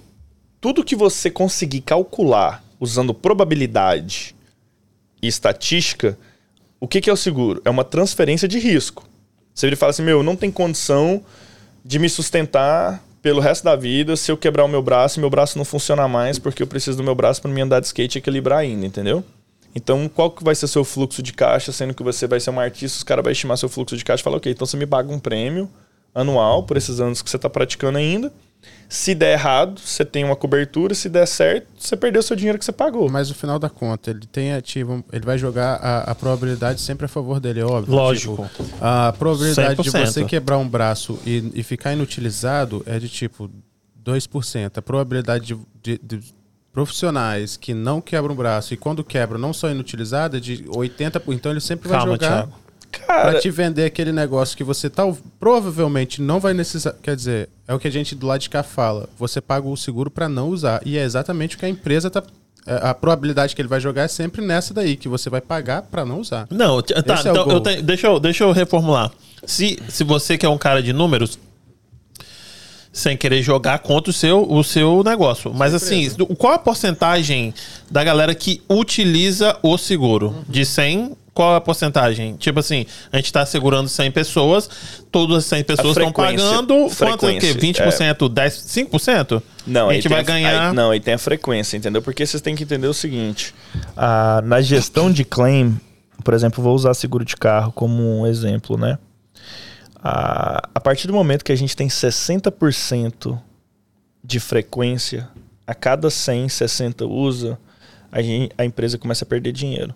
Entendi. Por que, que a empresa Boa. começa a perder dinheiro nessa situação? Porque você tem o custo operacional de gerenciar isso tudo também. Não é só a lata, o custo de, de, de, de, de consertar o braço, o tempo que a pessoa ficou parada, é a massagem do quiropracta, entendeu? Então tem tudo isso. Mas aí você tem que pegar, tipo, quanto mais clientes você tem, você consegue diminuir esse preço para cada pessoa. Você consegue esse normalizar. se- Esse 60% agora, em vez de ser 60 pessoas, são 5 mil pessoas. É, mais ou menos isso aí. Tem um livro, cara, que foi escrito em 1989 por um cara que chama Andrew Tobias. O nome desse é o nome do livro chama Banco Invisível. Seguro é um banco invisível, cara. É, na verdade é um banco invisível, entendeu? Ah, é um mal necessário. O diferencial daqui dos Estados Unidos é que o cara sai pra entregar uma pizza da Domino's de motinha, vral, ele tá ali né, na motinha dele, no centro de Boston, vral, vral, vral. O cara vem no carro no stop sign, Toma. bum. O cara perdeu a perna, perdeu a moto, perdeu o emprego, perdeu a pizza. Só que o carro tem seguro, o funcionário é assegurado pela Domino's, tem Workers Compensation. Provavelmente a moto tem seguro também, porque se for uma moto motor acima vai ter que ter seguro. Para estar entregando pizza eles não iam aceitar se não tivesse. Ele vai ter Workers Compensation que paga o seguro de saúde, ou ele tem seguro de saúde pelo estado, então ele vai pro Mass General Hospital que tá ali do lado, vai pro Boston Medical Center, o cara vai amputar a perna dele rapidinho, vai sofrer menos. O cara da pizza vai vir outro atrás, já vai entregar, então não perdeu a pizza. E ele vai ficar inválido, não vai conseguir fazer aquele trabalho mais e o Workers Compensation vai pagar ele até um milhão de dólares, porque ele perdeu uma perna agora, ou o seguro do carro, dependendo se for um carro, né, é, que o cara tem um- um- não for um seguro da Geico que tem cobertura barato, porque a Geico vende esse seguro aí que não tem cobertura, você faz de quando você tá pagando e você faz de quando você tá segurando, até na hora que você tem um claim. Olha só a pólice da Geico que vocês vão descobrir. É... Já a Libre Mutual faz a coisa certa, né? Você não trabalha com a Geico, então. Ah, isso. Não, a gente corrige os erros deles direto. Entendi. É, é. Eu tentei usar Geico, não consegui e fui pra Liberty. É Liberty é muito melhor que a Geico, cara. Tipo, eu- assim, eu, eu respeito quem faz a coisa certa, entendeu? Tipo, o pessoal da Geico, eles, o, o objetivo deles é prostituir a indústria de seguros. Eles fazem, é, tipo assim, economiza 15% ou mais em menos de 15 segundos. Como é que eu faço a segunda isso? vez que eu ouço isso no podcast. é, aqui. e aqui É. eu uso aquele que você tava falando outro dia, Mafre. A Mafra que é maravilhosa, a Mafra, Arbella, Safety, são as melhores empresas do Arbella é estrado. A boa? Bela a chega a me dar uma. A Bela é boa? Arbella é boa pra caramba, cara. Tipo, paga os claims rapidão, entendeu? Hum. Mas voltando pro ponto que a gente tava falando. Então, aí você pega o mesmo motoqueiro no Brasil entregando pizza em São Paulo. Não, dá ruim, ninguém Vai tem vral, seguro. vral, vral. O cara tá lá no Itaim, lá e vral, o carro atropelou a perninha do cara. Esse não morre não, fica inteiro. Perdeu a perna, perdeu a moto, perdeu a pizza, perdeu o trabalho. Ele vai pro qual hospital que ele vai? É, Rabecão. A Beca morreu. IML. Vai pro SUS, não é? Sim. O seguro-desemprego dele vai vir de onde? Seguro-desemprego. Ele não tá. Ele não tá carteira assinada, não tem seguro-desemprego. Você tá entendendo o problema que tem? Então aqui nos Estados Unidos você tem que responsabilidade financeira, cara, pra você operar até a sua moto de entregar pizza. E é por isso que funciona. E assim, você. Você. Qual seguro que você acha que dá mais dor de cabeça? Que você tem ali? Eu, eu, vale. te- eu tenho um que eu imagino. Cara, o seguro automotivo do, do, do brasileiro recém-chegado com carteira do Brasil. Ah, tá. É. Mas é o que a gente trata com mais carinho, porque ele não tem conhecimento, ele tá no processo de integração ainda. Porque no Brasil você usa o seguro pra tudo, né? Destravar seu carro, trocar o vidro, botar bateria, é, trocar a seta, sei lá, os caras fazem cada coisa no Brasil. Aí o pessoal chega aqui e aí tem uns body shop pilantra, uns vagabundos que faz propaganda, vem cá e abre um claim que eu te dou uma câmera. É, você já viu essa propaganda, não? Não. Ah, vem cá, abre um claim que eu lavo o seu carro. E o pessoal não entende que abrir um claim vai ficar no recorde dele por cinco anos, irmão. Você não faz um claim por coisa à toa. Isso aumenta o seguro, né? O valor da pólice, o que, que é? E aí tem uns body shop que faz propaganda. E eu não entendo como é que os caras não vão parar na cadeia. Esses aí, tipo, pra mim, isso é fraude de seguro. Né? Porque se você tá. Aí ele chega e fala: ah, seu carro tá arranhado, então a gente tem que abrir um claim aqui. Ele ganha o que com isso? Cara, ele faz a pintura. Ué, do ele vai, dar, vai cobrar mais do seguro. E aí, o que, que ele faz? quer e o seguro paga? Não, é, vai alguém É, lá. porque teve um arranhão. Aí ele fala: ah, não teve um arranhão aqui. Aí eles vai. Aí ele Só mete o bill ali? É, aí ele vai, chama o seguro, faz o claim. Ele é o dono da empresa de carro de aluguel também, então ele já aluga o carro pra pessoa, entendeu? Tô gostando, hein? É, velho. Os Essa caras, mesmo. os caras são gênios, só porque isso é fraude. É. E aí o coitado que recém-chegado que não sabia que funciona desse jeito, o que, que ele faz? Vou abrir o claim, vai sair de graça pra mim. Vou ganhar um. A uma câmera ainda, um dashcam? Que custa Não é nem a 30 dólares. GoPro, não, é um dashcam. É um dashcam. Custa 30 dólares, não mais. E aqui, e o, e o Workers Comp, que é outro. outro Não, eu tô bem argumento. aqui, é. O, o Workers uh, uh, Comp. Esse aí, filho, que é o do. não é Então de tem um Deus brasileiro assim, que tá não, preso agora, né, em Rhode Island. Tu sabe, não sei se você sabia Não. disso, por fraude de Workers' Compensation. E quando ele sair de Rhode Island, ele vai ser preso em Massachusetts. Oh, meu Deus. Que- é, que- porque que- é fraude, fraude de wages. O cara fica escondendo o povo que trabalha, né? Não, não mostra a folha de pagamento certo. Então, pra galera que não sabe, o Workers Comp é assim. Aqui nos Estados Unidos o povo fala, né? São, são duas coisas. Ou você vai. vai é, é, duas coisas que a gente tem certeza, que é morrer e pagar imposto, né? E tecnologia vai mudar a nossa vida. É a terceira agora. Ah, agora é terceira. essa É, aí é branca. Essa aqui é transparente. Essa aqui É. não é branca, não. Na branca. E aí, dá uma chacoalhadinha, que sempre é bom. E aí, é, os, o Workers Comp funciona assim. Você se machucou, você vai me corrigir que você é o, Não, é o- manda é o- aí. é o patrão da parada. Tô aprendendo Você se também. machucou. Ah, Nem lembrava o nome do MPOA. se machucou, você, vo- o seu patrão ou você, né? Você tem que ter em você também. Você se machucou, pô, você liga lá pra seguradora e eles vão. Você vai ao médico, eles vão. vão é aquilo que protege o funcionário. Aquele famoso Né? SU, esse aí? Não, você é, é um seguro que protege o, o funcionário. Não é o SUS, não. E aí, é, no começo eu vejo muita gente, muito na minha indústria, que você precisa para poder pegar, ou quando você vai ah, Pegar um colocar o seu caminhão, colocar, pegar o contrato, né? Eles falam, ah, você tem que ter ah, ah, o seguro do caminhão, tem que ter o seguro da mercadoria, tem que ter o seguro no funcionário. Correto. Geralmente são esses três seguros que eles pedem. E aí fala assim: quanto é que você vai pagar de funcionário? E aí você fala, qual o mínimo? Aí ela fala, quantas vezes você vai trabalhar? Você vai pagar eles, sei lá, 15 mil. E aí você tá pagando o seu funcionário no cheque, você vai pagar ele 70 mil. Só que você tá pagando o seu seguro, o Workers' Comp é baseado em quanto você paga o seu funcionário. Correto. E aí você tá pagando em cima de 15 mil. Porque se você der cash pra ele, você vai tirar da sua conta e você vai ter que pagar mais imposto de renda. Não, mas isso aí funciona o seguinte: quando você começou uma empresa marrom, eu vou, eu vou falar, tá? Eu recomendo às vezes as, as pessoas é, a começar com a folha de pagamento mínima nos primeiros três meses. Porque todo empreendedor, o cara é esperançoso, cara. Certo. Uma esperança gigante que eu vou contratar 10 Tem pessoas, fazer o trem acontecer, aquela coisa toda, vral. Aí ele vai lá dar uma entrada gigante no seguro e o coitado depois não pega o contrato. Eu prefiro, eu, eu prefiro assim, Thiago. Sabe por quê? Porque eu, Eu, já vi. mu- pay as you go, entendeu? Mas não faz. Não faz. Ninguém tem essa disciplina de pagar daqui a três meses. Deixa eu ligar pra, pra seguradora. Não, mas aí é onde e- que entra, é onde que entra, sabe o quê? Assessoria É onde que entra, do- é onde que entra o atendimento mágico. O que que acontece? O pessoal aí fora não consegue fazer isso, Tá bem. Não consegue. No primeiro ano, o, o- cara, você não tem um fluxo de capital pra você aguentar, entendeu? Então, Certo, tipo, cash pay- flow não é- não tem o cash flow. Então, pay as you go, na verdade, é a melhor opção. Só porque muitas pessoas não têm experiência, então eles não conseguem entrar. Igual a gente trabalha com a Hartford, trabalha com, com a Travelers. Né, Thiago? É, então, tipo assim, o cara não tem experiência pra pay as you go. Mas vamos supor, se você é motorista de. Se você é pintor profissional, você tem 10 anos de experiência, você saiu e vai montar sua empresa agora. Eu consigo usar a sua experiência como pintor profissional e gestor em outro lugar pra te dar a experiência que você precisa, como você não tinha de empresário. Uhum. Porque você era gestor de um lugar. Certo. Então já consigo te encaixar num pay as you go, entendeu? Ah, entendi. Então, tem, tem. É isso que tá, cara. Tipo assim, não tem uma coisa certa. O certo é você estimar a folha de pagamento com a projeção certinha. O cara vai vir com a planilha, por exemplo, igual do jeito que eu faço. Eu, eu queria terminar aqui É, para você falar vai. esse, esse pay É. as you go.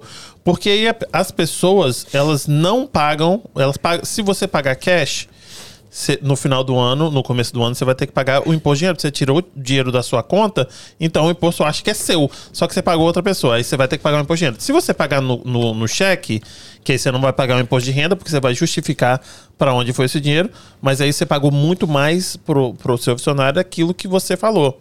E aí, quando no outro ano, Cai a auditoria? você tem que fazer uma auditoria. dúvida, Esse work compensation você paga pro governo? Não, Ou é paga pra para a seguradora. Mas aí, Completa seu pensamento, como desculpa, eles cara. passam. E aí, o que acontece? Quando vai fazer a auditoria, fala assim: olha, para eu renovar o se- o seu seguro, você gastou 50 quando você falou que era 15. Uhum. Você tem que pagar agora, tem um bill aqui de 8 mil dólares. Correto. E mais o down payment do, da, da policy que vai renovar. Correto. Mais os 20%, 10%, não sei, depois de um ano, não sei se é 10%. Mas aí- E aí, a, a pessoa faz o quê? Eu não consigo. Aí, se você não tem esse certificado, você não renova com a sua companhia. Correto. A pessoa quebra. Correto, mas calma aí, calma aí. Aí Se que entra isso aí, Não, essa calma, assessoria que você dá, calma. entendeu? Aí é onde que entra, tá? Exatamente. O camarada fez o que com esse dinheiro? Ah, Do filho, ele comprou, ele comprou Mercedes. Pronto, então pronto. rico. Aí é que tá. Quando ele vai fazer o seguro, certo? Vamos supor, eu vou usar agora a pior classe que tem, porque é- isso aqui é importante, tá? Workers Compensation, ele é baseado no risco.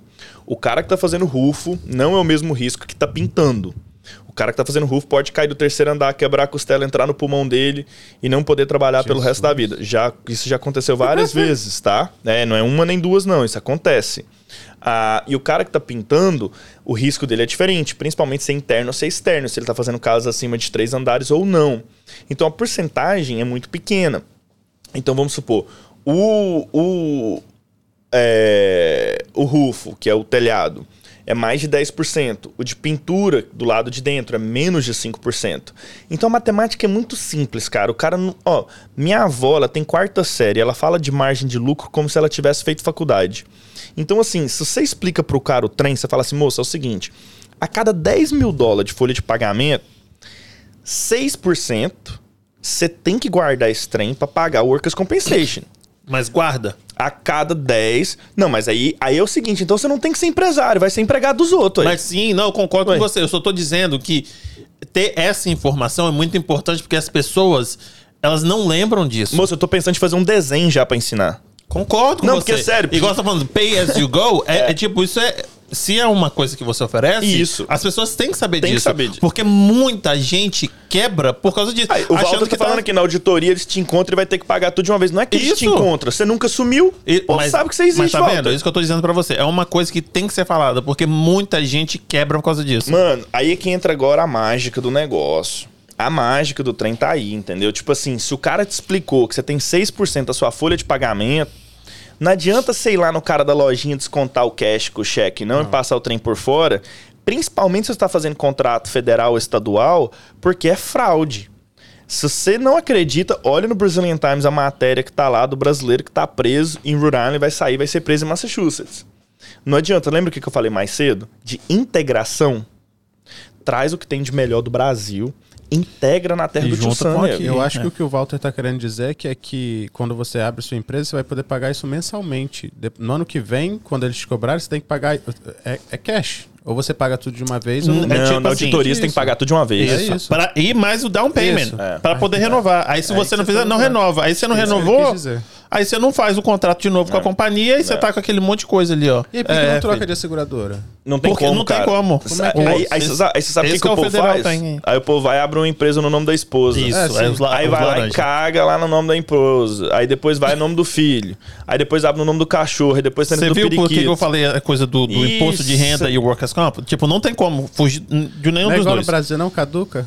Né, não.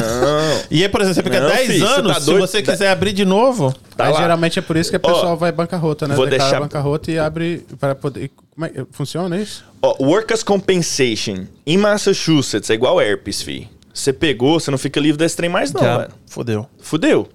Vou deixar isso. É, desculpa que é uma analogia suja, mas é, é igual doença venérea. Você pegou o trem acabou.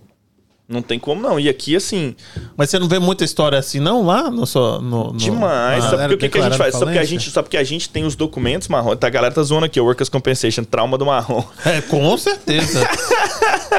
aqui. A Bárbara, minha esposa, tá falando. Ah. Ela sabe. Já fui auditado, eu falei, caralho, eu tenho que pagar 20 conto, mano. É. Igual você falou, histórias de, de, de erros. É meu erro. E eu falo pra todo mundo, filho, guarda. Guarda. E por Yep. isso que eu falo, se você tiver que errar pra cima, se você Yep. puder, Yep. erra pra cima. Porque Então- depois eles te dão dinheiro de volta. Isso Você aí. foi um dos que gastou o dinheiro? Fui. Comprou caminhonete nova? Não, não, Ah, não tá. gosto de carro, mas viaja, né? Não, porque o Vai que lá que pras acontece? Grécia, igual você- você vai todo ano. O que, que acontece com os caras? Os caras chegam e falam assim. Eu, eu, eu brinco, falo, ó, vai sobrar uma micharia a mais pra você, isso não é margem de lucro, não, fi. Isso aí É o workers- é de workers compensation, não vai comprar F250 nova, não. O cara já vai lá empolgado, quer comprar F150 É dessas emocionado. elétrica. É, ué. É isso aí. Ué, como é que é? que Eu brinco demais. O cara fala, não, sobrou 50 pau a mais. Tá fudido, nego. Não gasta. Espera o homem lá na sua casa. Você não quer fazer em casa? Faz num, num Dunkin' Donuts. Aí onde ali, que entra o outra- contador. Aí onde que entra outro ponto, tá? E eu falo muito isso no nosso podcast lá do Imigrante Rico. É, um dos fatores que leva o imigrante a ter sucesso aqui na terra do tio Sam é educação. Uhum. Sem dúvida nenhuma, cara. Você tem que procurar o conhecimento. Ah, mas eu não consigo ler. Assiste vídeo, caralho. Ah, não tem tempo. Mas Netflix, e pra ir pro churrasco, pra ir pro show, pra ir não sei o que, você tem tempo. Então, assim, se você que tá tocando um negócio e você não quer adquirir conhecimento, me desculpa, você vai se estrepar. Porque não tem como. Não, a, no Brasil, aqui, não importa. E lá no Brasil é pior ainda, porque o sistema tributário é uma bagunça. Então você precisa de ter um profissional que vai te ajudar. E aí eu vou além, tá? É, que é importantíssimo, eu vou além. Você tem que ter uma folha de pagamento estruturada no bookkeeper. Organizadinho, lindinho. Você vai pagar o cara mensal ali, 200 doleta por mês para começar a fazer seu bookkeeping, paga o cheque pra você certinho, já inclui o imposto no final do ano. Entendeu? Por quê, cara? Seu imposto já vai estar em dias, tudo reguladinho, você vai saber quanto que foi o seu a sua receita do mês, quanto que foi no trimestre, quanto que foi no ano. Aí o cara, ah, não quer gastar 250 dólares com isso não, mas gasta 250 dólares lá no Três Gatos. Vai e pede assim, me dá um balde aí cheio de coisa. O que, que é Três Gatos? É um restaurante? Aham. É um boteco lá de pagode, entendeu? É, é, os caras vai e torra tudo. Aí, tipo assim, cara, eu cheguei a um ponto da minha carreira que eu ouvi falar assim, cara, não tem como você ajudar quem não quer ser ajudado. Você pode tentar Agora levar o jumento tudo. na beira do lago e você não vai forçar o filho da a beber água. Se você tentar, você vai tomar coisa ainda. Verdade. Você tentar colocar o cachorrinho dentro da casa de cachorro na chuva, ele vai te dar uma dentada na batata. Irmão, não dá certo, bicho. Então, assim, eu acho que o trabalho que você tá fazendo é legal, tá- você tá- até você trazer isso aqui. O trabalho que a gente faz no blog da BRZ, cara, isso tá tudo Isso que em eu ia falar com você. irmão. eu chequei o, o blog de vocês. Quando, a primeira vez que eu vi você falando sobre o negócio da carteira, eu falei assim, porra, olha só como é que ele tá falando. Deixa eu olhar lá. Entendeu? Bem legal. Tem tudo. Bem legal. É isso, não é tipo, não fala só de, de, de seguro. Não. Fala de tudo. Então, o que está acontecendo de importante, de relevante na, na comunidade brasileira, é, tá lá. Yeah. É legal. E, e, Muito bom. assim, Como é que é? é, é brzseguros.com. brzseguros.com. É, e aí se já cai já na página em português, você Se já for pelo seu, pelo seu Instagram, consegue ter acesso? tem acesso também. Aham. Entendi. Você O vai que lá. tá colocando a- a- o seu arroba ali. Mas é isso, cara. E assim, é, eu, eu quero chegar, a gente chega no final aí, mas eu quero Uhum. deixar claro pra você que na minha visão, o que eu falei mais cedo e eu volto a falar de novo é buscar o conhecimento, buscar paixão, é, não ter plano B, é ter plano A e para quem acompanhou desde o começo viu, tipo, minha caminhada para chegar até aqui não foi fácil, papai e mamãe não me deu nada. Ah, se eu cheguei onde eu cheguei por causa de mentor e eu, eu acredito muito nisso, a gente buscar as pessoas certas que realmente... Mentor é uma coisa que faz diferença na vida das pessoas? Ah, caralho, velho. É? Nossa, irmão, tipo... Mas o mentor certo, né? Uhum. Uma pessoa que realmente tem um interesse em ver você suceder sem ter interesse monetário no seu sucesso. Entendi. Mentor é uma pessoa que tem interesse em você, no seu crescimento, no seu desenvolvimento, mas sem ter interesse monetário no seu sucesso. Ah, acho que isso não tem, não, não tem como quantificar de forma nenhuma. Eu não seria nada sem os meus mentores. E olha, para cada estágio da minha vida, da minha carreira, é um mentor diferente. Ah, eu sou muito grato a todos eles. Se eu for citar nome aqui, eu vou ficar até meia-noite. Então, assim, e aí tem mentores que não estão vivos também. Que é do livro, né? Você vai uhum. pegar a história de, por exemplo, tem um que é o Benjamin Franklin. Uhum. A biografia daquele cara. Tipo, eu sou apaixonado com a história dele. Ele foi o primeiro americano líder bilíngue que foi embaixador dos Estados Unidos para a França. Enquanto ninguém falava duas línguas, o cara tá falando três. E ele inventou a primeira empresa de seguro. Philadelphia Mutual, Philadelphia Fire, que era seguro de casa, porque as casas pegavam fogo demais de madeira naquela época. Então, um cara, tipo assim, fora da curva. E aí, como que você aprende com um cara desse?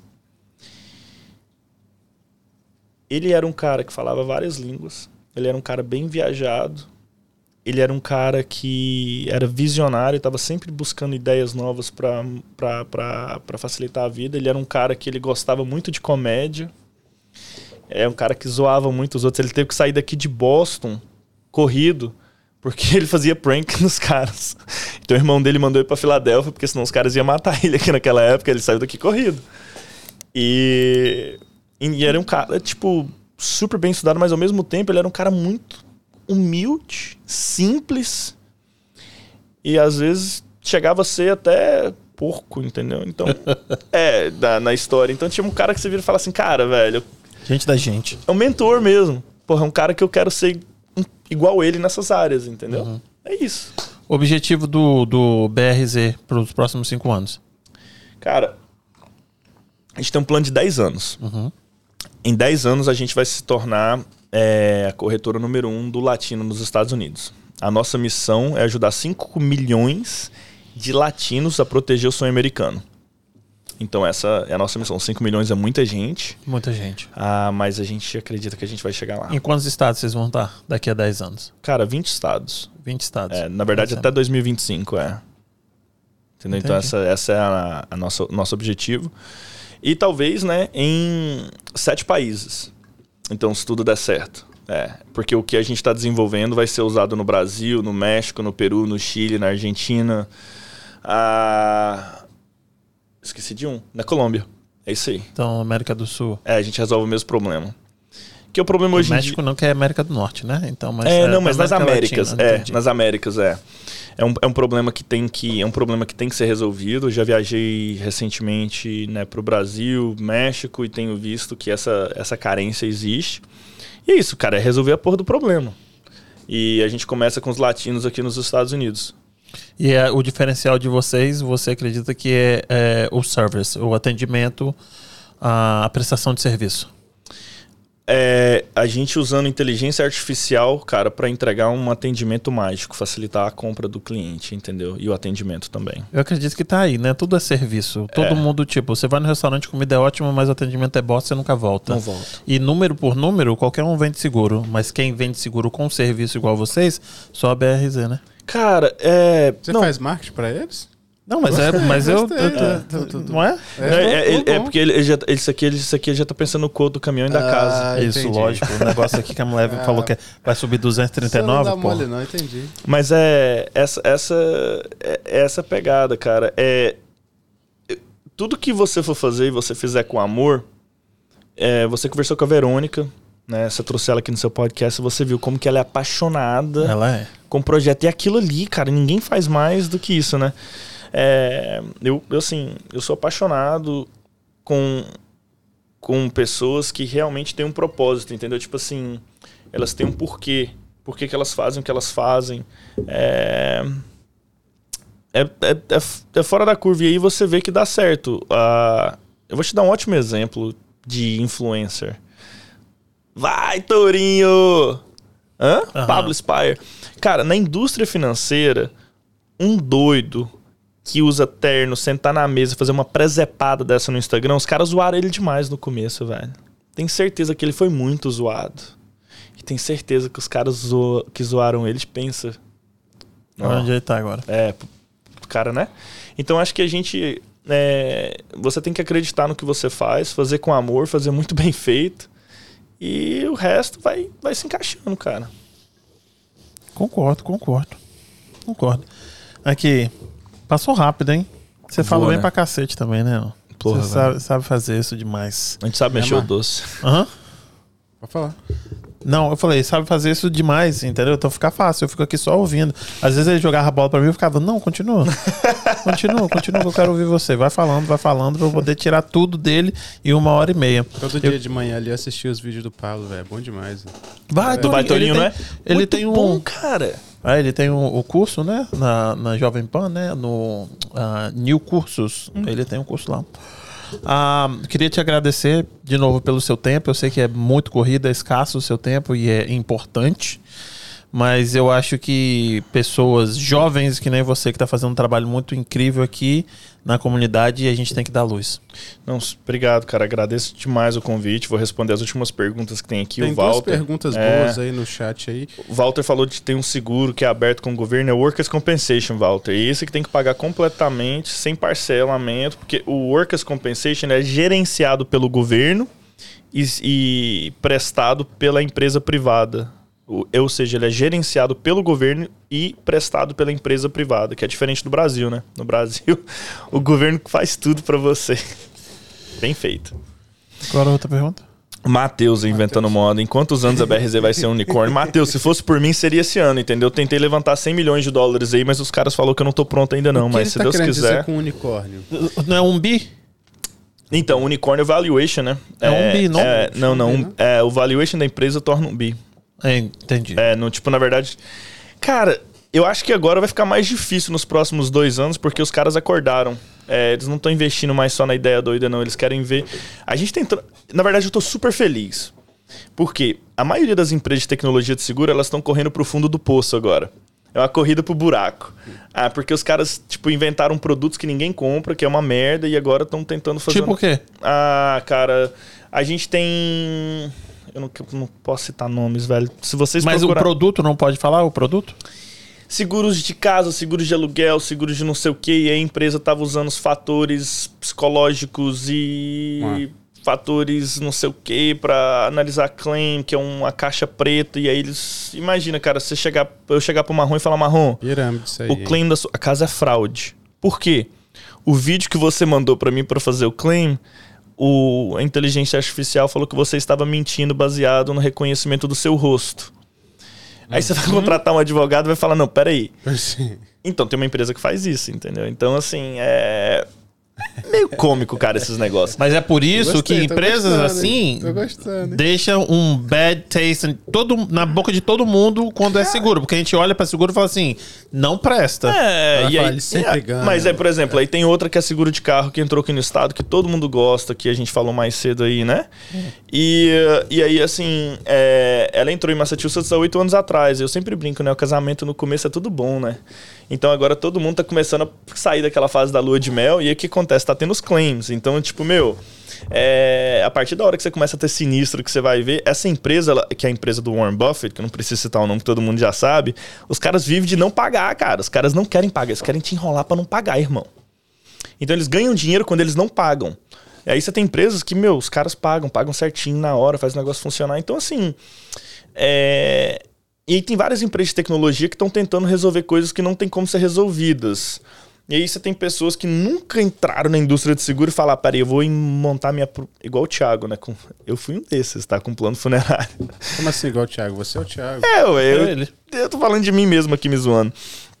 É, eu, eu, quando eu lancei o plano funerário, eu não tinha um pingo de noção do que eu estava fazendo. Porque a necessidade existe, o povo não para de morrer e a família quer o corpo de volta. Mas o ser humano vivo não quer comprar o trem, porque ele acha que GoFundMe é seguro de vida. E aí você vai conseguir mudar a forma de pensar desse indivíduo?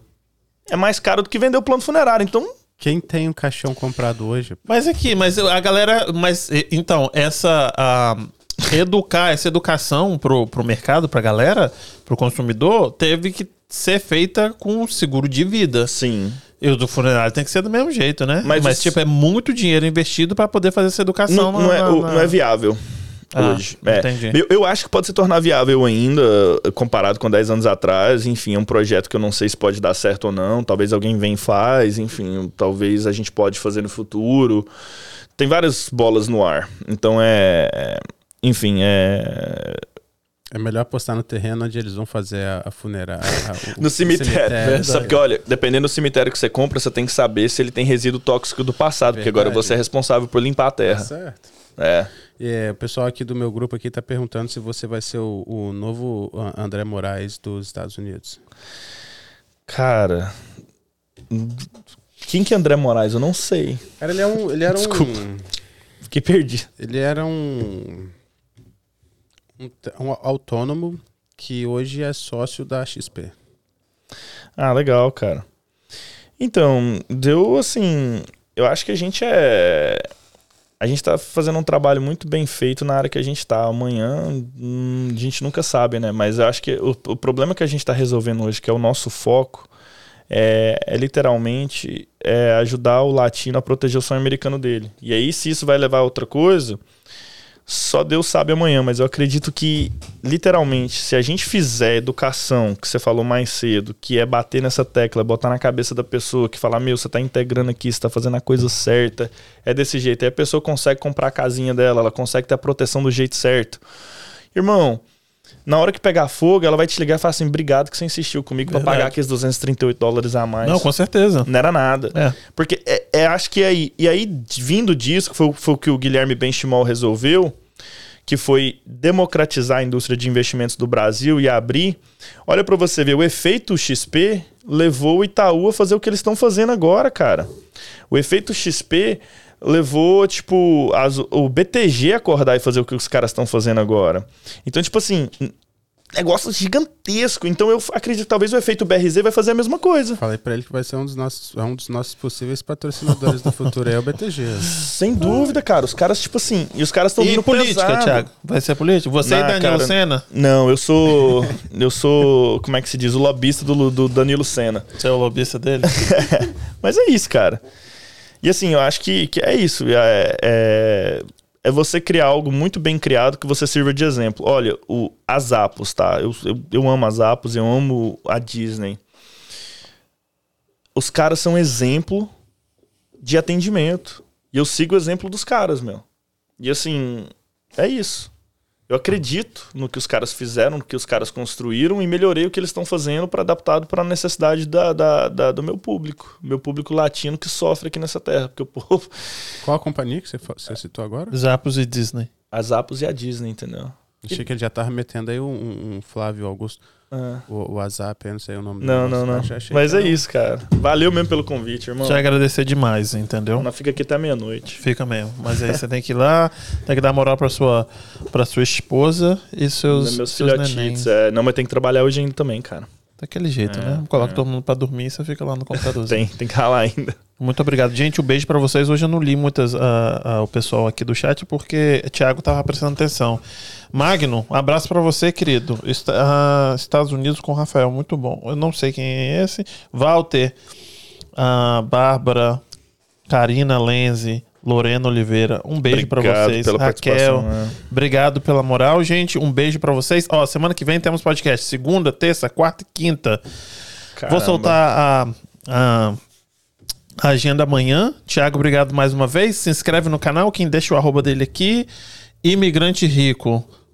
Toda semana. Eu sei que hoje você tá sendo Acabou concorrente, né, porra? É, acabou Oito horas saiu, É, né? É, saiu, saiu mais cedo. Pô, não, acho que não é concorrente, é complemento, cara. Não, é lógico uma que coisa não. Diferente da não- outra. com certeza Ó, é, Uma coisa que eu falo, o mundo é abundante. É certo. Mas eu falo isso com todo mundo. Tipo, a gente não. Nenhum podcast é concorrente. Porque na hora que um estourar, todo mundo vai estourar. Não, não é. é. É abundante. O mundo é abundante. A partir da hora que a gente entende, né, que o mundo é abundante e tem mercado para todo mundo. Por exemplo, a BRZ não é corretora de todo mundo.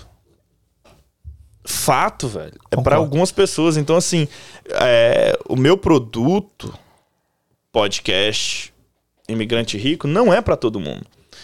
Vai ter, eu vou botar a pessoa pra assistir, é chato pra caralho. Pra que, que eu tô escutando essa Não é porcaria? chato, não, gente. Mas aí você vai colocar pra outro e falar assim: Uau, eu deveria estar escutando isso há muito tempo. É muito então, legal. Não, mas é. Depende. Não, eu te entendo. É, não é pra todo Entendo mundo. exatamente o que você tá falando. Tipo, no- o seu produto não é pra todo mundo. Não é, E cara. não queira agradar todo mundo. Não porque tem você como. não vai conseguir. É a mesma Verdade. coisa, tipo assim, tem gente que gosta de andar com aquele cinto da Gucci do tamanho da semana, entendeu? Uhum. É, aí você olha pro outro e fala assim, cara, o cara nem cinto ele já tem. Então, tipo assim, tem perfil pra todo mundo. Verdade. É. Enfim, não vai ficar até meia-noite. Não Valeu, irmão. Um beijo pra isso é. Kim. Beijo pra você. Até semana que vem, gente. Bye bye. Valeu.